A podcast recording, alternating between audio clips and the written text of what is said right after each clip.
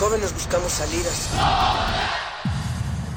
Este es el prisma sonoro donde nos reagrupamos. No ponemos música, la disparamos. No hablamos o leemos. Vivimos el lenguaje. Todo esto es el riesgo de una zona libre. No sentimos. Explotamos. La razón y la emoción coexisten y conviven. Resisten. Este es un espacio para que formes parte de la resistencia. Resistencia modulada. No solo somos sonido.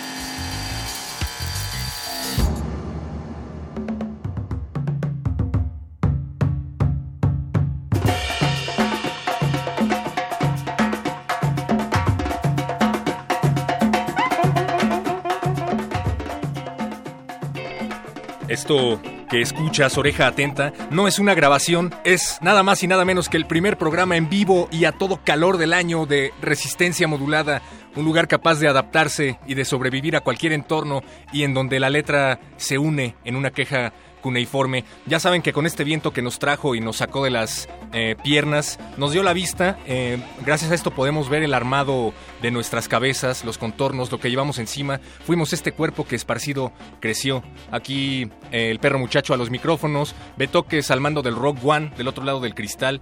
Don Agustín Mulia consolándonos en la consola de operaciones y Alba Martínez continúa en la continuidad de Radio UNAM. Para fortuna de ustedes, este programa no será hecho por mí en su totalidad. Me he encontrado en los pasillos de Radio UNAM a los glaciares. Sentí una ventisca fría que me dejó cálido el corazón. Mauricio Orduña y Ricardo Pineda. ¿Cómo están? Oigan, pues yo los vi atrincherados aquí desde hace Desempacando el pingüino. Sí, ¿por qué? les interesaba mucho siempre, estar aquí? Siempre es bonito venir a trabajar y que tu primer día te encuentres a la gente con la que te llevas muy bien en el trabajo. Ah, Y eso hace un, un buen primer día de trabajo. Buenos días, Gabrielita, pero le dices como en un tono de texto. Hola, Gaby. Hola, Gaby. ¿Cómo te fue? ¿Cómo estuvo el recalentado? Y, sí, y siempre sale la plática de hasta qué día es prudente decir ¡Feliz año! Yo creo que no. yo creo que ya después del 7 ya no. Hay gente que dice que hasta el 3 de febrero. ah, Hay gente que no ve ese, entonces Ah, sí, la, la órale. topa y dices, ah, oye, por cierto, feliz año. Hasta el 3 de febrero es como políticamente correcto. Órale. No sé de dónde viene la teoría, pero Yo veo gente, páginas y medios en general que siguen haciendo recuentos del 2016 Hasta abril. hasta febrero. Ah, sí. más o yo, menos, yo por ejemplo, saqué apenas el año a, a Antier, mi lista de los discos de 2016, porque dije, hasta que se acabe el año. por ejemplo, Run de Jewel sacó su disco en, en Navidad, Sí. hasta Navidad, y dices, está bueno, merece estar en la... Me, me gusta En que la estés lista. Me gusta que estés en ese tenor porque justamente viendo que muchos medios hacen sus recuentos de mejores discos del 2016, mejores películas del 2016, mejor de lo mejor de lo mejor del 2016. También peores. Estaría bueno hacer lo peor y lo aún peor del 2016. Debe de haber por ahí, Debe de por ahí haber, está, sí. por ahí No, lo, está. lo vamos a hacer ahorita. Rafa, Rafa Paz, por ejemplo, en Derretinas hace su programa especial de lo peor del, del cine en el, en el año. Y también hay como listas de listas. Eso, eso se pone bien. Ándale. Es una lista de las 10 mejores listas. La metalista. La metalista. Inception de listas. Sí, sí, sí. Pues yo sí quiero hacer una especie de recuento, em, pues como por encimita de lo peor y lo aún peor del 2016 en varios aspectos. Así es que me da mucho gusto que estén aquí, glaciares, Uh. para que no dejen que me pierda en, mi, en los laberintos de la soledad. Oye, un gusto también para nosotros que Natalia Luna no esté. este, no es cierto. pues es- Natalia, queremos mucho. se da, se Oye, da su perro. espacio, nos deje, nos dé tantito de su tortita, mano, ahí para que estén, para que vengamos aquí a cabinazo. Yo vi que la dejaste encerrada en la oficina de allá abajo. No, nosotros nos dejan cada jueves encerrados en los glaciares y no decimos nada, pero bueno. Nos dejan salir hasta las 11. Oye, tengo, tengo que dar el menú de hoy, mis queridos amigos. Esta noche hay mucho, mucho, mucho contenido en resistencia modulada. Se están saturando los cables de las consolas por la cantidad enorme que hay hoy. Eh, más de lo que comiste en el recalentado, más de los kilos que subiste en las cenas decembrinas. La- los chicos, las chicas del conmutador no se dan abasto. No, no dejan de sonar los teléfonos, así es que sean pacientes, por favor.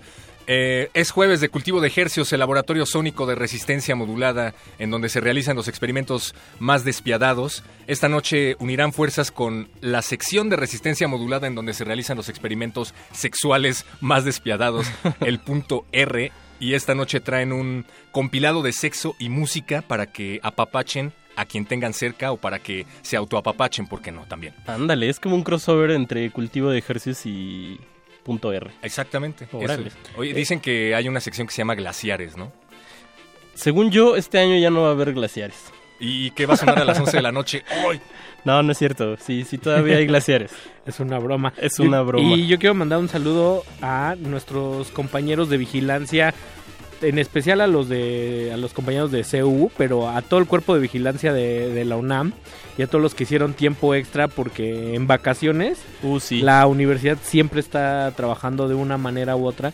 Entonces hay gente a la, a la que le toca, por ejemplo, todos los sábados y domingos y días festivos trabajar. La y- bendita guardia le y- llaman por Y ahí. son. Se, se- se reprimen de todo el tiempo de, de festejos, como un año sí, un año no.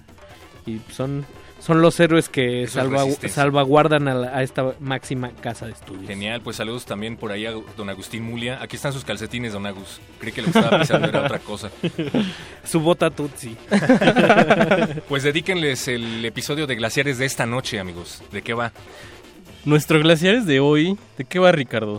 Es un poco. Dice por ahí, dicen por ahí que las malas noticias dependen de quién viene.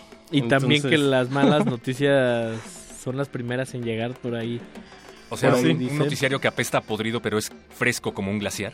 Sí, y un poco. Pescado podrido. Y un poco la...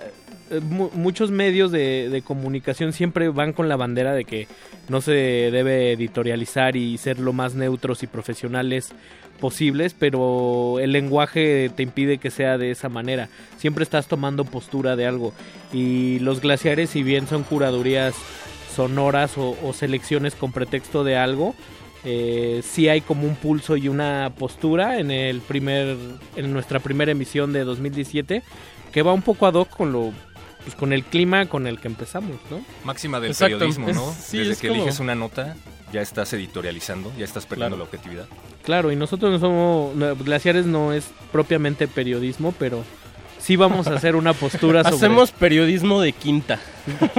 goncísimo. Producciones clase Z. Producciones con un gonzo retorcido a- ahí. Exacto. Va de noticieros, pero también es un poco el pulso un sobre las cosas que está- con lo que está pasando. sobre todo por- con lo que está pasando, de lo cual ya hablaremos también. Oigan, eh, tendremos un mensaje además de un señor desde Los Pinos, del cual no recuerdo el nombre, por, por favor recuérdenmelo. Así que por favor no le cambien, si empieza a sonar feo su radio no es que esté descompuesto, es un mensaje muy muy importante. Me parece que el señor va a leer su carta a los Reyes Magos y seguro está muy emocionado. Eso. Eh, creo que le escribió el solito. Mira. El zorrito, El, el, El que, zorrito. el que regañaba a Raúl Velasco. Oigan, que ir a leer, ¿eh? Yo sí estoy emocionado un poquito. Carta a los Pues no Reyes Magos. Ya le trajeron a Videgaray. a mí el a mí el guion de esta película yo ya lo vi, ya es bien chafón ya. Es, Ándale. es de, es de los refritos de siempre. Sí, es, co- es como un remake del 60. Oh, Es un remake del 71. oh. Ya. Saludos a. Díaz Ordaz. No, no es cierto. Eh, oigan, vamos a abrir Resistencia Modulada, el primer Resistencia Modulada de 2017 con Family Atlántica, La Humanidad. Se trata de uno de los conjuntos que se han escarbado con las uñas, las raíces de las tradiciones latino-afrocaribeñas. Family Atlántica, una banda que reside en Londres. La canción es parte de su disco Cosmic Unity, lanzado en el 2016 a través del sello Soundwave Records. Y si les gusta, esta es una recomendación de nuestro productor Betoques. Si no les gusta, pues llámenos en, en este momento al 55 23 54 12 para quejarse. Que nos pase su Twitter para que le lo trolen. Es el Betoques. Vámonos.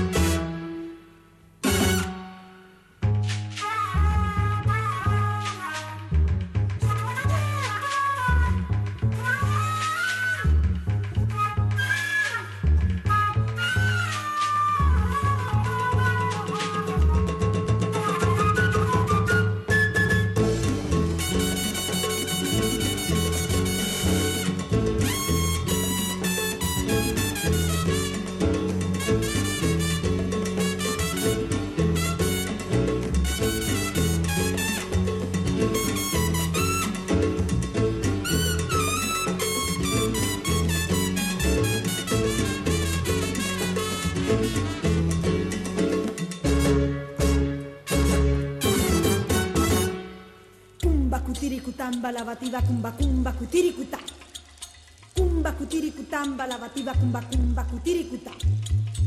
Cumba cutiricutamba lavativa cumba cumba cutiricutà. Cumba cutiricutamba lavativa cumba cumba cutiricutà. Cumba cutiricutamba lavativa cumba cumba cutiricutà. Cumba cutiricutamba lavativa cumba cumba cutiricutà. Cumba cutiricutamba lavativa cumba cumba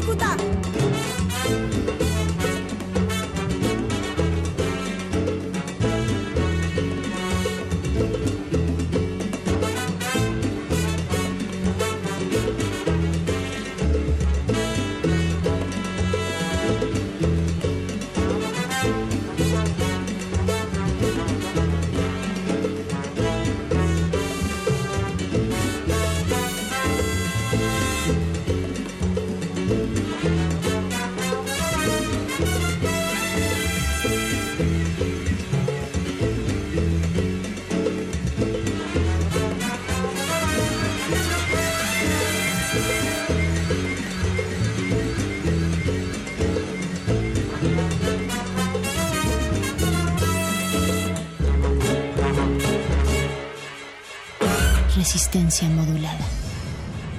Clasificación PG-18. Agradecemos el servicio que hicieron por nosotros. No cualquiera se enfrenta a las fuerzas infernales y rescata al Hijo de Dios. Pero las cosas se salieron un poco de control desde entonces, pastores. Sus métodos no han resultado de lo más favorables para todos. Esto pasó en Belén. El monte Sinaí. Sodoma y Gomorra. Egipto.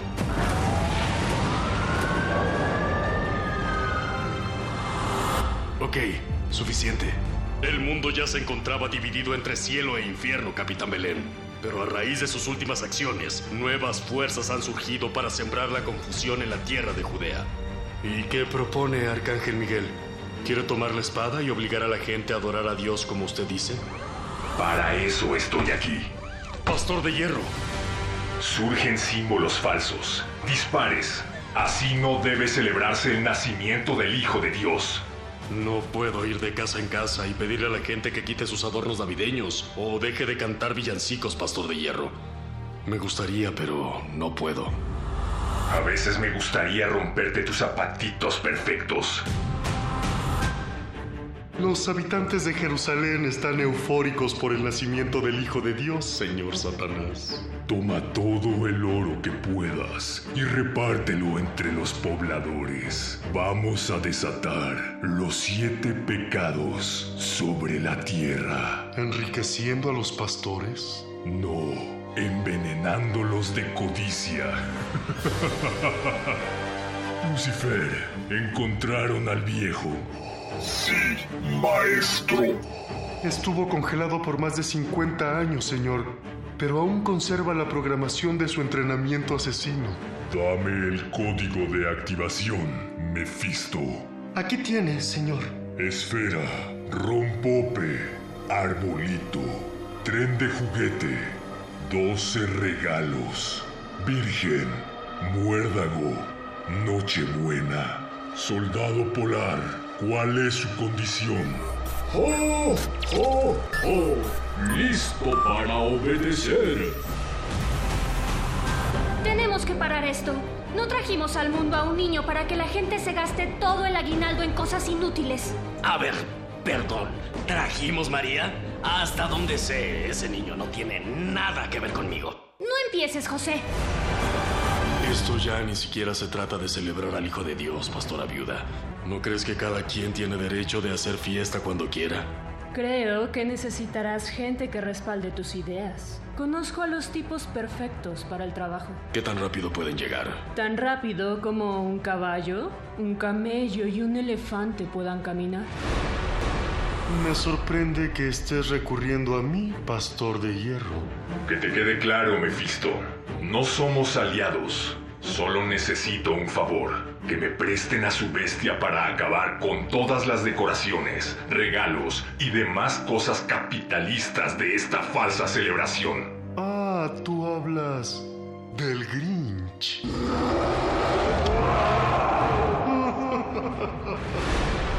Juanito Escarcha, congela todos esos centuriones. Será un placer, Capitán Belén. ¿Dónde están los Reyes Magos? Lo siento, Capi. En estos momentos, Poncio Pilatos debe estarlos procesando. Los pastores se encuentran más divididos que nunca, maestro. Unos se la pasan comprando toda clase de porquerías, mientras que otros los critican. Para los pastores, estas fiestas significarán todo menos una celebración divina. Se arrepentirán de haber arruinado mi plan del año pasado. ¿El del otro Navi Trailer? Exactamente. No entiendes nada, Gabriel. Esta fiesta que defiendes no tiene que ver con el Hijo de Dios. Pero las luces, Miguel. Es que amo las luces con sus cancioncitas. Es un desperdicio de electricidad. Me gustaría estar contigo, Pastor de Hierro, pero me gusta recibir regalos. Yo solía ser tu regalo. No te levantes, Capi. Última advertencia. Podría ser esto hasta Año Nuevo. Pastor Épica 2. Guerra Civil. Ok, se me acabó la paciencia. ¡Oye, niño!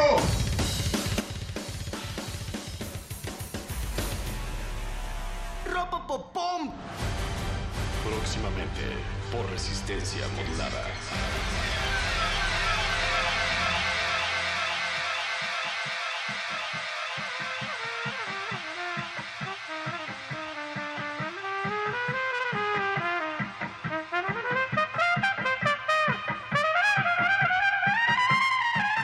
Seguimos vivos celebrando este 2017 porque Resistencia vive.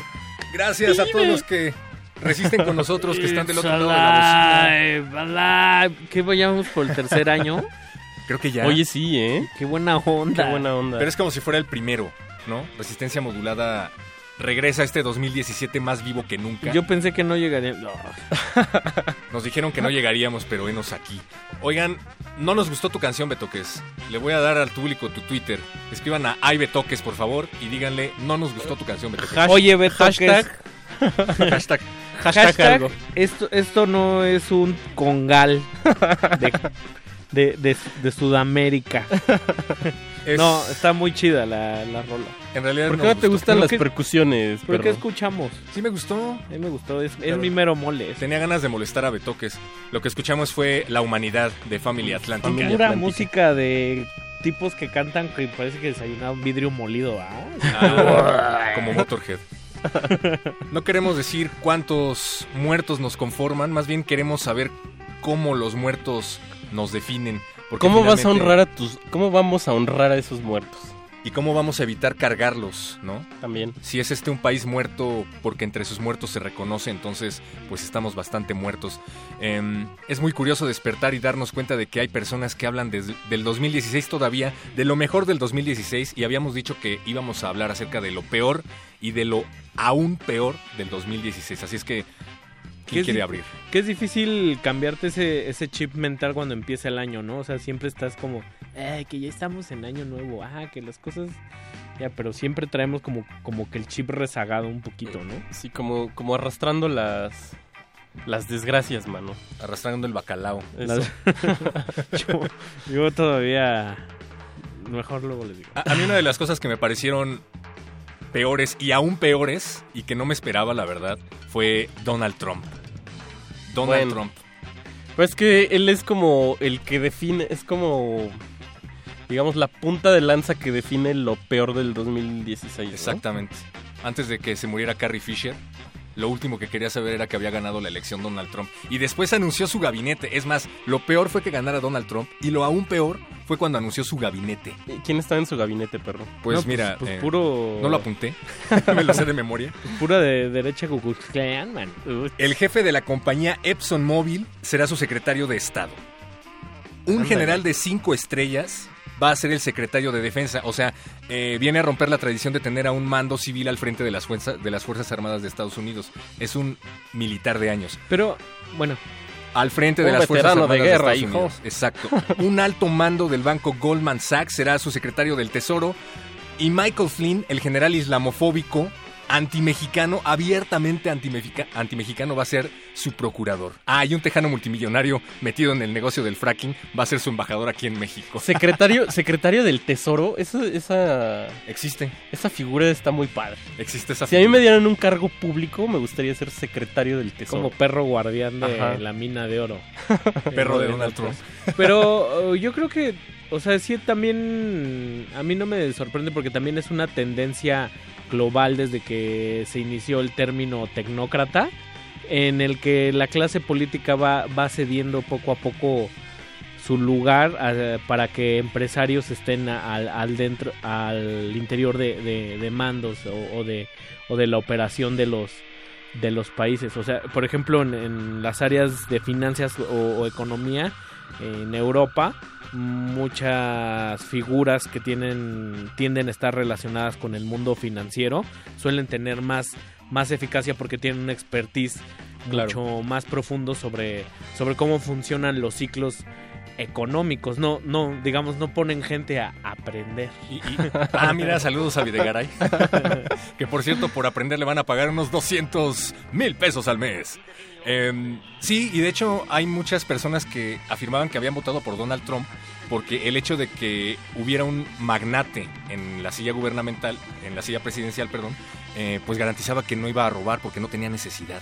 Y Ah. ya hay una tendencia en redes sociales de proponer a Carlos Slim como presidente para el 2018. Bueno, igual y si sale honrado. Que ya, ya ¿Quién vez- sabe? ya también pasó eso cuando estaba cuando estaba estaban las elecciones Calderón, Andrés Manuel López Obrador, se le preguntó varias veces a Slim que si que por qué no no venía a rescatarnos y él se lanzaba, dijo, "Creo que yo hago más por el país desde donde estoy." Ándale. Sí. Mira. Que, que no. que ne. no, ahí tenemos al Bronco que también o, o Vicente Fox que también venía del mundo empresarial y no Sí, no. no no no hay ahí Fíjate, hay gran Fox. diferencia. Sí, hay gran cosas que no a sus tienen matices. llenadero, ¿no? O sea, creo que... O sea, después de ser un magnate que sigue, pues estar al mando de un país, ¿no? Y después, ¿Y de después eso, qué? Ajá, pues no sé. ser el emperador Palpatine. Ajá, ser una... no sé. Órale. Pues la verdad es que no pinta bien el futuro. Em, dice un tal Agustín Carstens que no es persona de todos mis respetos, pero dice bien que va a ser una película de terror la llegada de Donald Trump a la presidencia para el país, porque los analistas dicen que la economía mexicana vivirá una pesadilla por la no renegociación del Tratado de Libre Comercio de América del Norte. Así es que, pues bueno, no les quiero arruinar su rosca de reyes, pero esto pinta difícil, amigos. No, que no se les vaya a atorar ahí el muñequito. Se me escapó un tuit que decía devaluación, perdón. Ya no, No. salió, es que no traía plan de datos. Ah, digan algo bueno del 2016, por favor. Porque ¿Qué, si no, yo qué hay, ¿Qué hay de bueno en el 2016? Yo- yo siempre- Glaciares continúa, perro. La resistencia modulada, modulada regresó. Sí, continúa. Yo siempre soy de, de la idea de cuando más color de hormiga se pone la cosa, mejor se pone en el área de las artes y las humanidades. Ah, esa es una frase de Batman, ¿no? Pues cuando se acaba el mundo florecen la, la, la naturaleza y todo eso. Siempre, siempre hay como esperanza. Donde hay ruinas es el mejor lugar güey, donde se cosecha la, la La, esperanza. la noche es mucho más oscura antes del amanecer.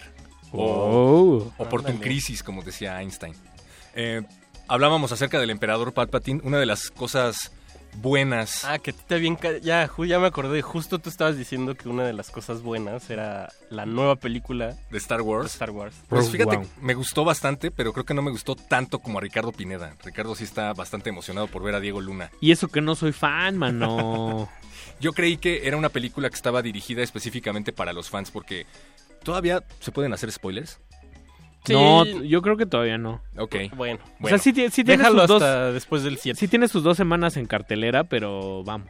Vamos, que mucha gente todavía la va a estar viendo. Bueno, Va- yo- yo vamos, pensé que no seas aguafiestas. Pensé que apelaba mucho como a la nostalgia de los fans porque aparecía eh, Anakin Skywalker y porque aparecía por ahí eh, cierta princesa, pero en realidad pues sí se sostiene la trama.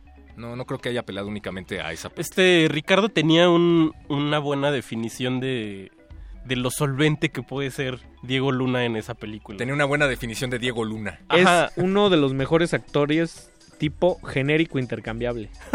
Explícanos No- eso, Ricardo. No le roba pantalla la nostalgia, pero si le dices salta, salta, si le dices suda, suda.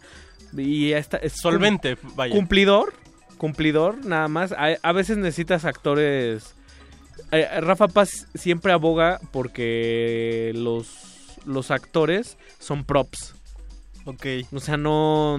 Muchas veces. O sea, sí le aportan color y le aportan mucho, pero al final de cuentas. Es un prop de la historia. Es un prop del director, ¿no? Claro. Del- del- hacen lo que el director les diga. Igual que una cámara fotográfica, puedes tener un equipo medianón o un buen equipo, pero va a ser lo que, lo que tú le digas o, o- o lo que tu pericia le, le marque a, final de cuentas, ¿no? La tecnología no sustituye el talento humano. Y un claro ejemplo de eso es la nueva película de Javier Dolan, donde tenemos a un gran Vincent Cassel eh, actuando de forma cansadísima, muy mala. Se le va de la mano la, la película a Dolan con unos actores de altísimo nivel. Entonces ahí está la clara muestra de que... Algo, algo pasó ahí, ¿no? ¿Esa Sí. de cuándo fue? ¿Si es del 2016 o Si es si 2016, salió el 2016 apenas que se llama No es solo el fin del mundo. Pero aparte es, esa, en esa es polémica, porque también tiene muchos detractores, pero también hay quienes la amaron así. ¿A Dolan? Sí. La de Dolan, perdón. Sí, esta última de Dolan. Por o él, sea, ¿no? Yo es creo que- como... Yo creo que tiene muchos fans. Tiene... Está muy contrastada la cosa ahí. Es un esteta y lo que llama mucho la atención también es que es alguien con esos premios a esa edad. Eh, su primera función. película la hizo que a los 16 años. Sí, a- algo así. Wow. El Pero la primera buena fue como a los 20 o algo así. ¿Qué fue cuál? Fue la de... ah, algo de mi mamá. ¿cómo Eh? Yo te amé, algo Yo así maté a como- mi madre, Yo maté algo a mi así. madre, algo así. Que él actúa, él la dirige, él escribe. Esa no la he visto. Los amores imaginarios también, no sé, puede ser como de Sí, lo que también- ya iban medio madurando, ¿no? Sí, ahí, ahí, ahí va. Tenemos que ir a escuchar una canción porque Beto, que es el productor. Tenemos que ir, o sea, nos tenemos que... Nos tenemos que ir de aquí. Nos tenemos que desplazar. Oh, ya me equivoqué otra vez. Ya, ya- me siento como Pedrito Sola. ¿Usted, usted, usted, va, Hellman. ¿Usted va o viene? Vamos a escuchar una canción. ¿Qué quieres escuchar, perro? ¿Podemos escuchar la de King Crimson, Beto, qué es? ¡Puta! Pues hablando del 2016, ¿Se nos estaba, fue quién? estaban llenándose mis ojos de lágrimas al recordar que había fallecido no únicamente Kit Emerson, de Emerson Lake and Palmer, Lake and Palmer, sino también Greg Lake. Es decir, el 80% de Emerson Lake and Palmer se murió este 2016. Y Greg Lake fue uno de los miembros fundadores de una banda que se llama King Crimson, no sé si le suene, El King Crimson. el King Crimson. Y vamos a escuchar una canción que se llama 21st Century Schizoid Men del disco In the Court Me of the Crimson. me Que gusta- ese es de los mejorcitos de... Pues A mí es, es el prim- es el primero, ¿no? Es el Es primero. el, es el debut. A mí me gusta mucho que hay señores de más de 40 años que te dicen, ponte uno del Rey Carmesí. Ándale. Justo iba a hacer esa broma. Vamos a escuchar al Rey Carmesí. Esto es de 1969, en pleno 2017. Resistencia modulada. Vámonos.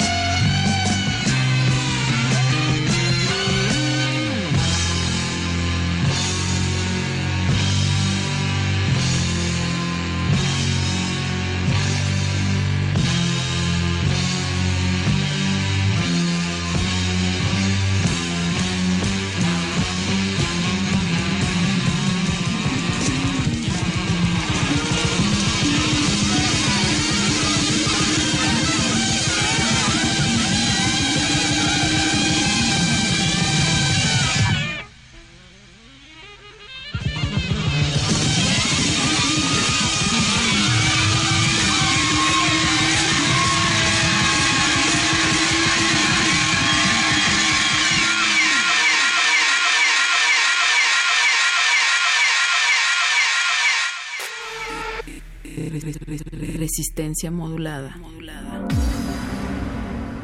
La noche modula. La radio resiste. ¿Cómo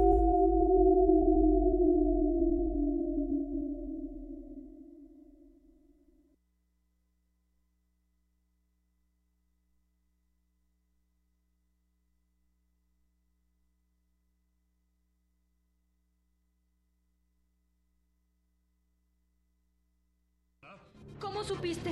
Tus manos están pintadas. Es que lavé pañales. ¿En el río? Sí, ¿qué te pasa? ¡Me estás lastimando! ¡Todavía eres virgen! ¿Qué? ¿Qué te importa? Me importa y a la humanidad también. ¡Contesta! ¡Todavía eres virgen! Esta Navidad, una antigua amenaza vendrá del agua para llevársela toda. Perdón, o sea, camarero. Dígame, señor. Güey, ¿qué pedo con mi limonada? Eh, se la acabo de traer, señor. O sea, güey, mi vaso está vacío, güey. Es que no entiendo, señor. Oiga, mi vaso también está vacío. ¿Qué está pasando? Algo se está bebiendo todo lo del restaurante. Sí, todavía lo soy. ¿Y eso qué? Por lo que más quieras, no te vayas a parar ahí, entre cortina y cortina y hagas lo que hagas. No peines tus cabellos de oro ahí. ¡Oh, no! ¡No me digas que! Los acabo de peinar esta mañana. Con este peine de plata fina.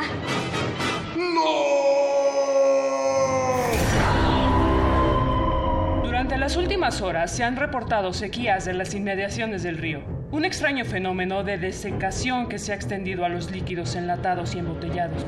No está quedando nada más que beber. Tengo sed. Pe- pero mira, ¿Cómo beben? Mira cómo beben los peces en el río. beben y beben. Y vuelven a beber los los peces en el río.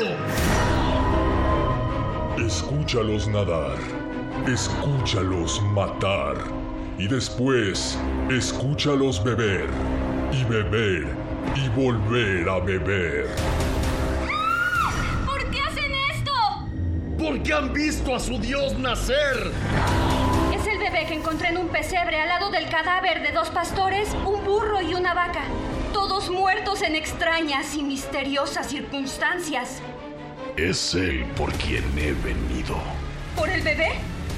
¿Tú quién eres? Llámame Herodes. Los peces en el río. La película. La sangre humana también se bebe. Próximamente por resistencia modulada.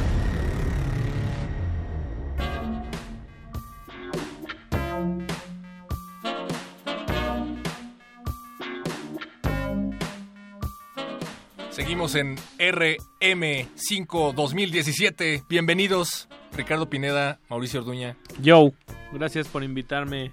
Gracias por invitarte a donde. Esta es tu casa. Es más, gracias por invitarme tú a mí. Gracias por autoinvitarme. Gracias por autoinvitarse ustedes también. Recuerden que estamos en Radio UNAM 96.1 de FM. ¿Puedo, puedo hacer un breve comercial? A ver, pregúntale a Mauricio. No sé si quiere. Sí, sí puedes. Adelante. Pues para todos los que son fans del tecno y de la rosca, mañana va a haber un tecno rosca. Órale. Ándale. Desde tempranito, ahí a las 11 de la mañana, cáiganle ahí al comedor Café Internet Café Cena, que está en Protasio Pérez, ahí en la San Miguel Chapultepec. Es un café muy bonito y tenemos una amiguita que, se llama- que ya ha venido por acá, que se llama Gu, Gustava, que toca tecno muy muy fino, es de las chicas que conozco en México que más saben de, de tecno y además ella es química y además hace una rosca de reyes de chocolate súper deliciosa. Ándale. Espera, ¿y va a llevar rosca? Va a llevar rosca, eh, una sana convivencia desde las 11 de la mañana hasta las 5 de la tarde. Organizada. Rosca y tecno, qué buena Sí, combinación. Tecno Rosca por Gu y The Cave Tapes, que lo comanda nuestro querido Julio Lorea, que ya también ha ya venido también ha venido por por acá. ¿Y va a haber chocolate? Sí, chocolate espeso, Genial. espesito y calientito. Oigan, tenemos poco tiempo porque recuerden que el, niño va a leer su carta de Reyes en cadena nacional y ya lo queremos escuchar. Vamos a disfrutar mucho ese mensaje, pero queremos dar por lo menos otros dos puntos de lo peor del 2016. A mí se me ocurrían los casos de saqueo del gobernador, ahora exgobernador de Sonora, Guillermo Padres, y de Javier Duarte de Veracruz, alias Cosme Fulanito, alias Alex Huerta del Valle. ¿Se acuerdan de esa épica credencial de Alex Huerta del Valle? Uf. Que además ni siquiera se tomaron la molestia de agarrar una fotografía eh, de su Facebook, de una de las fotos que se sacó con Peña Nieto. O sea, pusieron en esa credencial falsa la fotografía que usó durante toda su campaña y le pintaron un bigote. Ni un becario de, de resistencia modulada de diseño haría algo así. Pues nada más para que veas los conocimientos de Photoshop, cómo están ahí. en, la- Mal. en las altas cúpulas. Pues muy mal. ¿Quién lo habrá hecho? Pristas necesitan mejores, mejores becarios. De los diseño. creadores de No me ayudes, compadre. Ándale. Ah, mira, me acabas de recordar otro. De los creadores del Ya me cansé y de la, del infraestructrocho, llega el... Disculpen, yo no soy diplomático, nada más vengo a aprender. Eso lo dijo nuestro amigo Luis Videgaray ayer. A ver si nos acordamos en diciembre de esa. Esto no fue de 2016, pero pues lo podemos em, enmarcar dentro de las fiestas decembrinas todavía, ¿no? De- Sí, de claro. Nuevo. y resulta que durante la toma de protesta, Videgaray eh, declaró eso, que no sabe ser diplomático, que llega nada más a aprender Y don Luis Videgaray regresa para invitar más veces durante este 2017 a nuestro querido Donald Trump, porque sepan ustedes que Trump fue uno de los personajes que se entristeció después de la salida de Luis Videgaray de la Secretaría de Hacienda. Tuiteó que los mexicanos habíamos perdido a un secretario brillante. Pero además ya lo recuperaron. Además regresó como del monte, ¿no? Como un hombre sabio con barba. Sí, claro. No. O sea, su- subió al monte de Sinaí, regresó con una... Zaratustra regresó barbado. Y regresó con, con una tabla de... De mandamientos. de- sí, de mandamientos o de, o de punto. De ejes, ¿no? Como dicen en la política. Oigan, yo me la, me la estoy pasando muy bien con ustedes. Ricardo Pineda, Mauricio Orduña, muchísimas gracias. Perro, un gusto volver a verte con la misma energía de siempre iniciando 2017. Ojalá tengas esa pila todos los días. Ah, es que me bebí una bebida energética, pero te lo prometo, Richie, gracias. Esta que se llama algo loco. Se llama algo bebida loco. que se llama algo loco. Ustedes del otro lado de la bocina no pierdan la energía. Vamos a escuchar un mensaje. No la vayan a perder. De Santa favor. Claus. Y regresamos a Resistencia Modulada hasta la medianoche. Vámonos.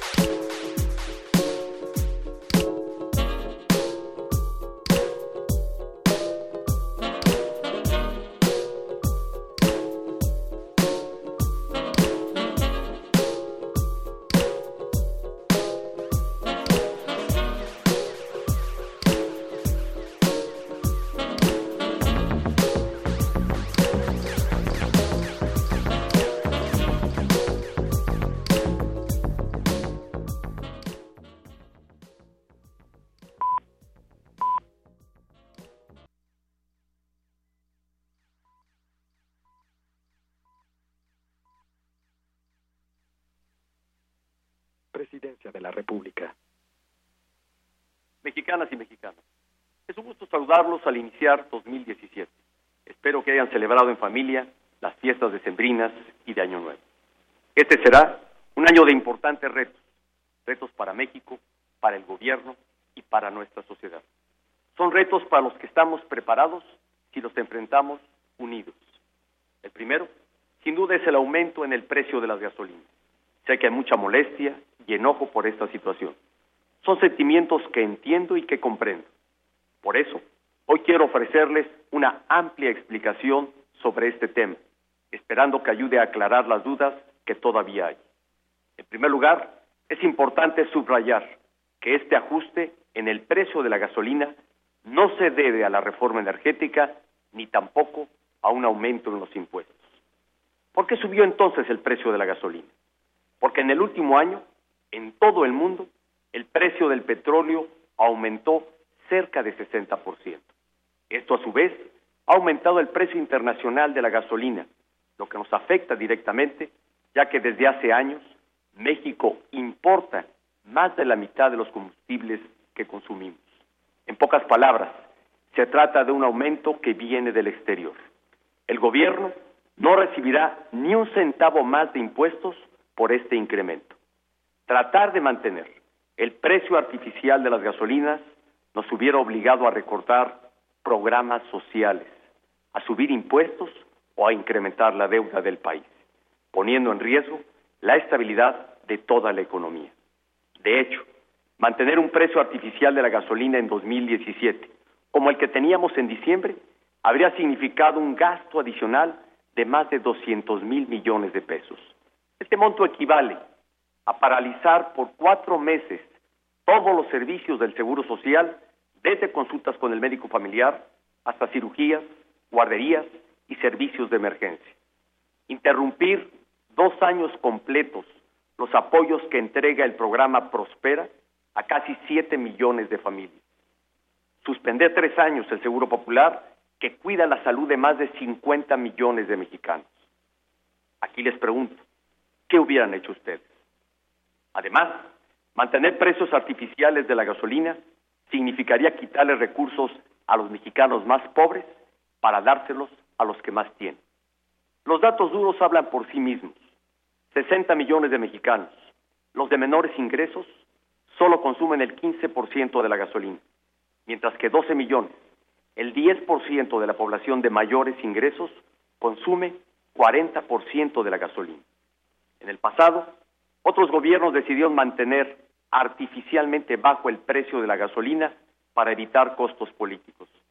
Lo pudieron hacer porque el país producía más petróleo, que se vendía más caro que nunca en la historia, y el gobierno tenía ingresos excedentes. Así, tan solo en el sexenio anterior se perdieron casi un billón de pesos, es decir, un millón de millones subsidiando la gasolina. Y digo que se perdieron porque literalmente fue dinero que se quemó regalando gasolina, en lugar de invertir en cosas más productivas, como sistemas de transporte público, escuelas, universidades y hospitales. En nuestro caso, lo primero que hicimos antes de tomar esta medida fue recortar el gasto del propio gobierno de la República en casi 190 mil millones de pesos. Incluso, a la fecha, hemos tenido que eliminar alrededor de 20 mil plazas laborales, lo que representa una reducción en sueldos y prestaciones de más de 7 mil 700 millones de pesos. Adicional a lo anterior, a partir del primer trimestre de este año, se reducirá en 10% la partida de sueldos y salarios de servidores públicos de mando superior de dependencias federales. A pesar de esta explicación, sé que el hecho de que las gasolinas se ajusten a su precio internacional es un cambio difícil. Pero como presidente, mi responsabilidad es justamente tomar decisiones difíciles en el presente para evitar afectaciones mayores en el futuro. Si no cuidáramos la estabilidad de nuestra economía, ¿qué pasaría? Habría jefas y jefes de familia que perderían su trabajo. Jóvenes que hoy se están graduando no encontrarían un empleo. Las parejas que acaban de comprar una casa a crédito verían muy difícil completar sus pagos. Y las amas de casa verían que su gasto ya no les alcanza, pues subirían todos los precios. Eso es lo que pasa cuando un país pierde su estabilidad económica. Las familias, sobre todo las de menores ingresos, acaban siendo profundamente afectadas. Y para evitarlo es que hoy el gobierno está tomando decisiones difíciles. Para proteger a la población y evitar que el aumento en el precio de las gasolinas sea pretexto para incrementos injustificados en otros productos o servicios, he dado indicaciones a las dependencias de gobierno para que mantengan una permanente vigilancia para evitar abusos. Además, el gobierno de la República está dialogando con los sectores productivos para diseñar un paquete de medidas que apoye la economía de las familias, fomente la inversión y promueva el empleo. El otro reto que deberemos enfrentar en 2017 es el de construir una relación positiva con el nuevo gobierno de los Estados Unidos. Refrendaremos los sentimientos de amistad del pueblo de México con el pueblo norteamericano y trabajaremos con toda decisión para mantener y fortalecer las relaciones económicas, culturales y familiares entre los dos países. México sabrá defender y asegurar el respeto y el reconocimiento internacional que se ha ganado en el mundo. Para hacerlo, nuestro país cuenta con su inquebrantable dignidad, la fuerza de su historia, su cultura excepcional y hoy, como siempre, con la unidad nacional. La unidad es el valor supremo que ha permitido a México preservar su independencia y soberanía y afrontar con éxito los mayores desafíos de nuestra historia. La unidad nacional la construimos cada día, entre todos. La unidad está hecha de compartir valores profundos, de amor a la patria y del orgullo de ser mexicanos, de cumplir todos los días con el esfuerzo generoso por nuestros hijos, nuestra familia y nuestro país, de mantener y desplegar los sentimientos de solidaridad que nos brindamos unos a otros, sobre todo en momentos difíciles. Tengo plena confianza en que inspirados en nuestra unidad, México y los mexicanos estamos preparados para hacer frente a cualquier reto. Con esa confianza, trabajaré para que cada hogar y cada familia tenga un 2017 de salud, éxito y bienestar. Muchas gracias. Oye. Imagina.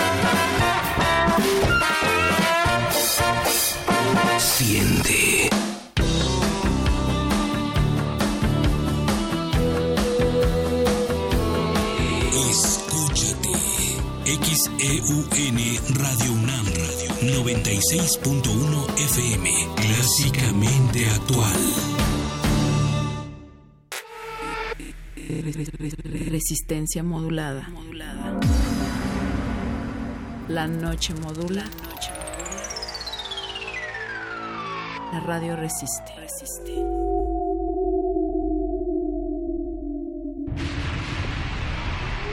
Código Amarillo. Se le solicita a toda la resistencia tomar sus posiciones. Nuevas muestras musicales están por llegar. Manejen los caldos sonoros con extremo cuidado. Si tenemos suerte, un nuevo virus podría nacer.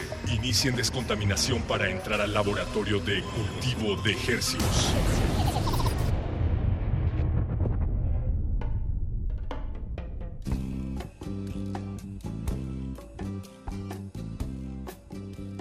Organismos oyeristas o puntuerreños, audiosensibles, bienvenidos a este programa favorito de todos ustedes, ya lo conocen, es el punto CJ. Moni, ¿cómo estás?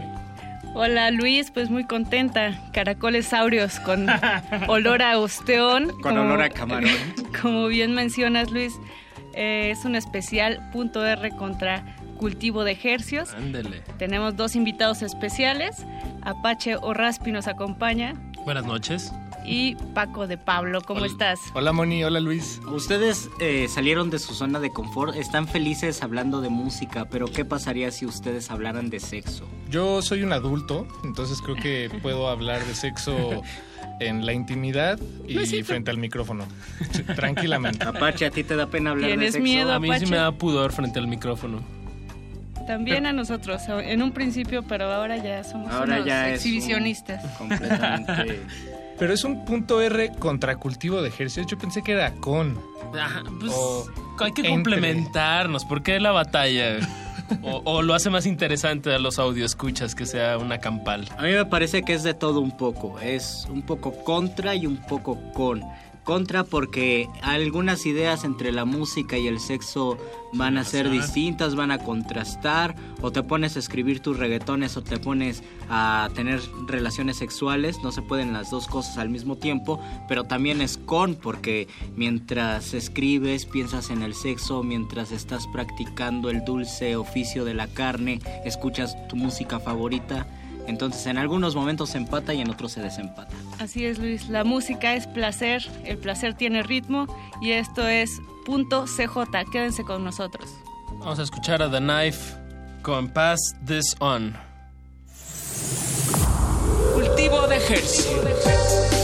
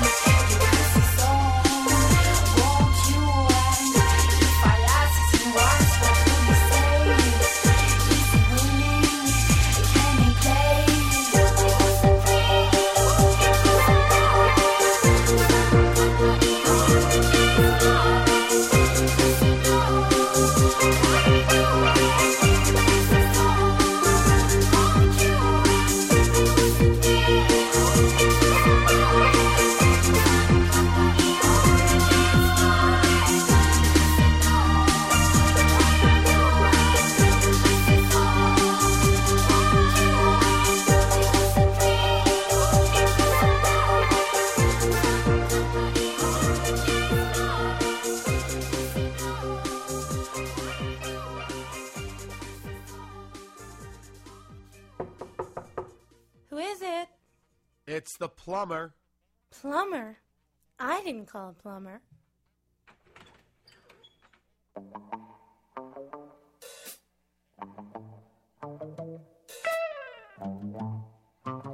Paz Dison de The Knife, Apache, qué rolón te acabas de echar. ¿Por qué elegiste esta canción? Porque tiene un, un video, digo, aparte que The Knife es una, una banda que, que me gusta muchísimo.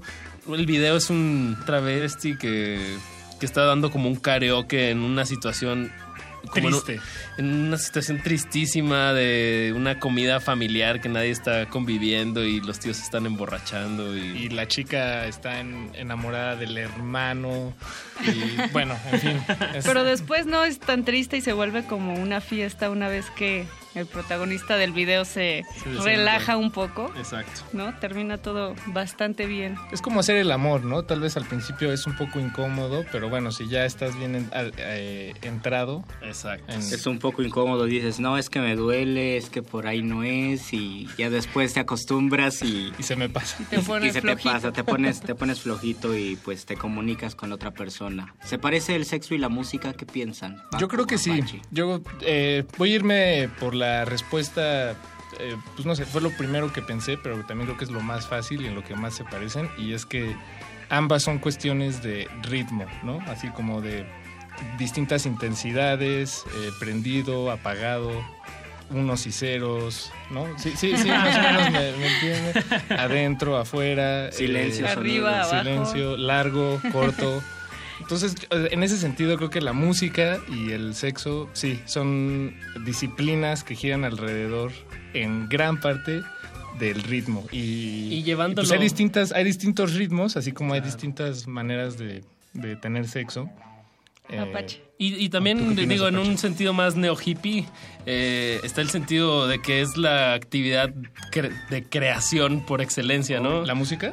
Y, y el el sexo. sexo. Ah, perdón. Claro. Es el Big Ambos, Bang en tus razón. oídos. Tú creas algo en el sexo o, o no, pero puedes crear, dar Pero vida a un nuevo Exacto. ser y en la música pues das vida también. Hay, otra parte interesante en la música y en el sexo, me parece, que es la catarsis. Nosotros escuchamos un solo de guitarra. Yo tenía un amigo bastante vulgar que decía, ay, con esta rola me vengo. Y, y en el orgasmo también existe esta catarsis, esta liberación. ¿En qué se parece la liberación musical en el momento favorito de nuestra rola favorita al orgasmo?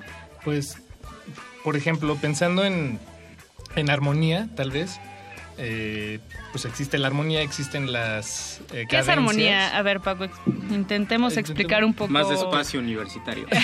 Más despacio, cerebrito. Em, pues tienes notas, vamos La a hablar de música atonal, entonces, no música atonal, música tonal. Tienes mm, tus notas, digamos tu escala, y entonces la manera en la que estas notas interactúan eh, entre sí generan una armonía. Eh, la armonía tiene normalmente, de- digo, me voy a ir a lo, a lo más común, Sí, ¿no? Sin rasgos. romper así esquema. La armonía tiene cierta lógica y entonces eh, esta lógica depende de cómo están, de, de la sucesión de acordes. Y la sucesión de acordes va a sonar distinto dependiendo de qué acorde vaya antes y qué acorde vaya después. Y hay acordes, eh, o más bien cadencias, que, que tienen ciertos sonidos que tal vez parece que algo acaba, ¿no? Como tan, tan. Pero ¿no? de repente. Ajá, tan, o sea, Chan, chan, chan, exacto. Eso ya es. eh, no estoy seguro porque, bueno, yo, yo no soy músico. O sea, estudié música, y, pero sobre todo estoy más bien enfocado en las percusiones. Entonces, de memoria no, no me sé muy bien esas cadencias. Pero, por ejemplo, si pasas de, de- de la. De la, de la quinta nota de tu escala, el quinto grado al primero es una cadencia perfecta. Tan, tan. Entonces, por eso suena que acaba. Y ¿Cómo se relaciona eso con el orgasmo? Pues en la armonía se están creando estos momentos, o sea, se está ah, se está creando una tensión, digamos. Digo, igual, eh, hablando en términos generales. Y ya cuando llegas al coro, tal vez modulas, cambias de clave, cambias de, digo, perdón, de, de escala, eh, o, o haces una cadencia perfecta o una imperfecta. Y todos esas, esos sonidos que ya están ahí en el, pues en el imaginario colectivo, o porque así los entendemos, ¿no? Eh, tal vez alguien que acaba de nacer, si le pones tan tan, no le parece que Dice, acabó, ¿no? Oye, yo acabo Dice- de nacer, ¿cómo que ya acabó? Sí, sí, exacto. No, pero dices algo importante, Paco. La música eh, y la relación que tenemos con si es música sexual o no es también un factor cultural, ¿no? Por ejemplo, eh, hablábamos hace unos puntos Rs de una Hace un lista rato. hace un rato de una lista que hizo Spotify acerca de las canciones que la gente ponía a la hora de hacer el amor y salían muchos clichés, ¿no? Claro. Sobre todo de películas. Ponían pe- de Titanic. ¿A poco? No. Wow. Hasta Star Wars salió. Uno se hunde completamente, ¿no? Los nerds, los nerds y sus soundtracks. Exactamente. No, pero pues hay, hay, hay clichés más bonitos, ¿no? Para tener sexo. Está Marvin Gaye, está Barry White. Y si te lo quieres llevar ahorita está Rihanna, que, que, que, mujer que lo está haciendo de una manera tan explícita. Y está trabaja y trabaja y trabaja. y trabaja. Tuerqueando, tuerqueando, tuerqueando. ¿Por qué, Las- ¿Por qué no regresamos y platicamos sobre el amor, el desamor, el sexo? ¿Qué rolas sirven para cada, para cada cuestión amorosa o sexual? Y mientras escuchamos algo, ¿no? ¿Qué vamos Yo, a escuchar, eh, Paquito? hablando de precisamente de clichés, pues yo me traje uno con toda la intención de que, de que así Muy suene. bien. Bueno, esta canción creo que más que, eh, más bien suena a cliché, la letra en sí tal vez no es muy sexual ni muy cliché, pero bueno, suena a cliché, se las compartimos. Esto es Freda Payne, I Get High. Cultivo de ejercicios.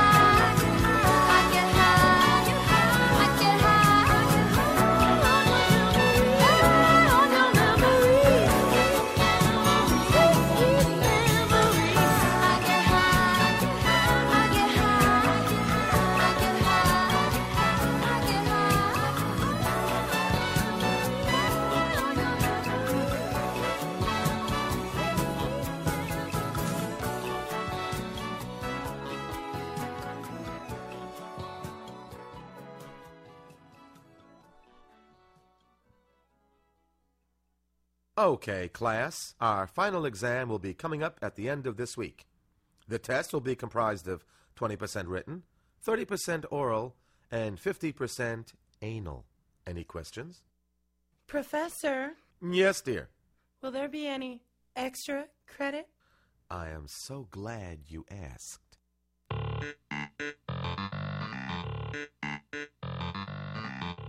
Ya volvimos después de haber bailado o agitado por lo menos la cabeza con lo que acabamos de escuchar. Recuerden que este punto R es grabado y es un punto CJ. Punto R con cultivo de hercios y contracultivo de hercios y, con- para. Y, y con ajá. para. Y entre. Y entre cultivo de ejercios. Eh, Apache, no nos dijiste qué opinas del orgasmo y de la catarsis musical. No te hagas, Apache. Eh, yo sí, ahora sí que siento. Eh, creo que yo creo que es algo que a todos nos pasa. lo hablo empíricamente. De a veces que oyes una canción y, sientes como como que algo te- como un cosquilleo que te sube de- por la espina dorsal y te llega hasta la cabeza y, y te deja como Empiezas a salivar.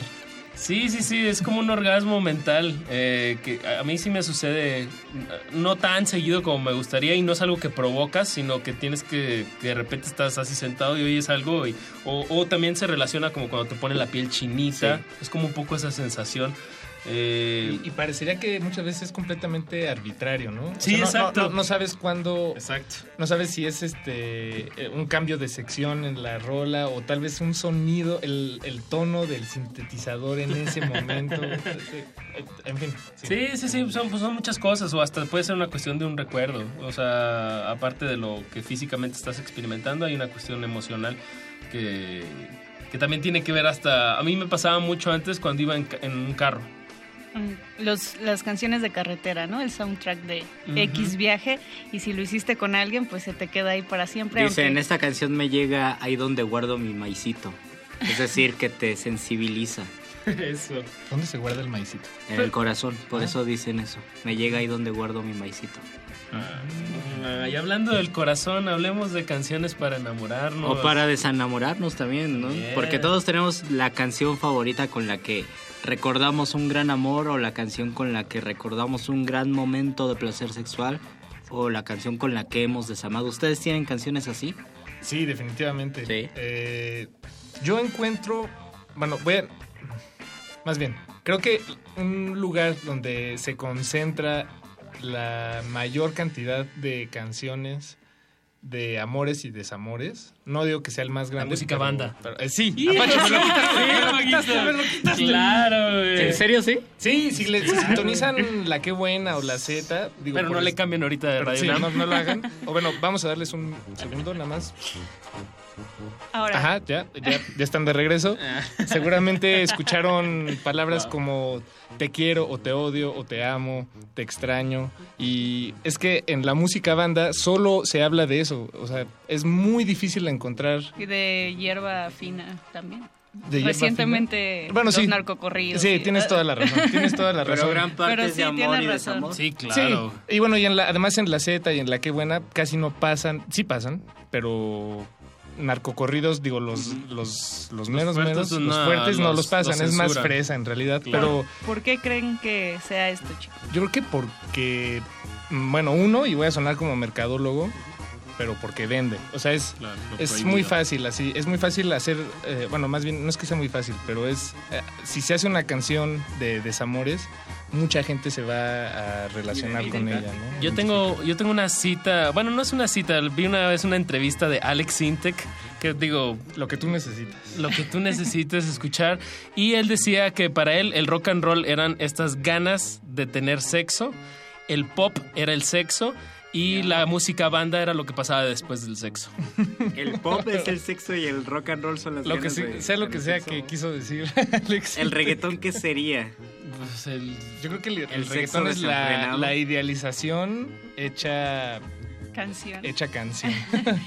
Hablando de esto también, hace unos días vi una entrevista que le hacen a Horacio Franco, no sé si El, la fla- el flautista. Sí, sí. en donde justamente explica que no le gusta para nada la música de banda, que es lo peor que ha escuchado y que se toca muy, bien- muy mal y suena muy mal. Sin embargo, como dices Paquito, es eh, algo que está ahí inevitablemente en el momento de una ruptura, ¿no? Eso y Juan Gabriel. Sí, lo que pasa después del sexo. Y bueno, y no solo la ruptura, la música banda está en el cuadrante musical por- en- en- de- del país por, eh, por encima de todo y por mucho además. A mí, a mí lo que Es- me gusta de la música banda es esto, que abarca tanto el amor como el desamor, porque en otras, en otras, en otros estilos musicales nada más pensamos en el amor o en el desamor.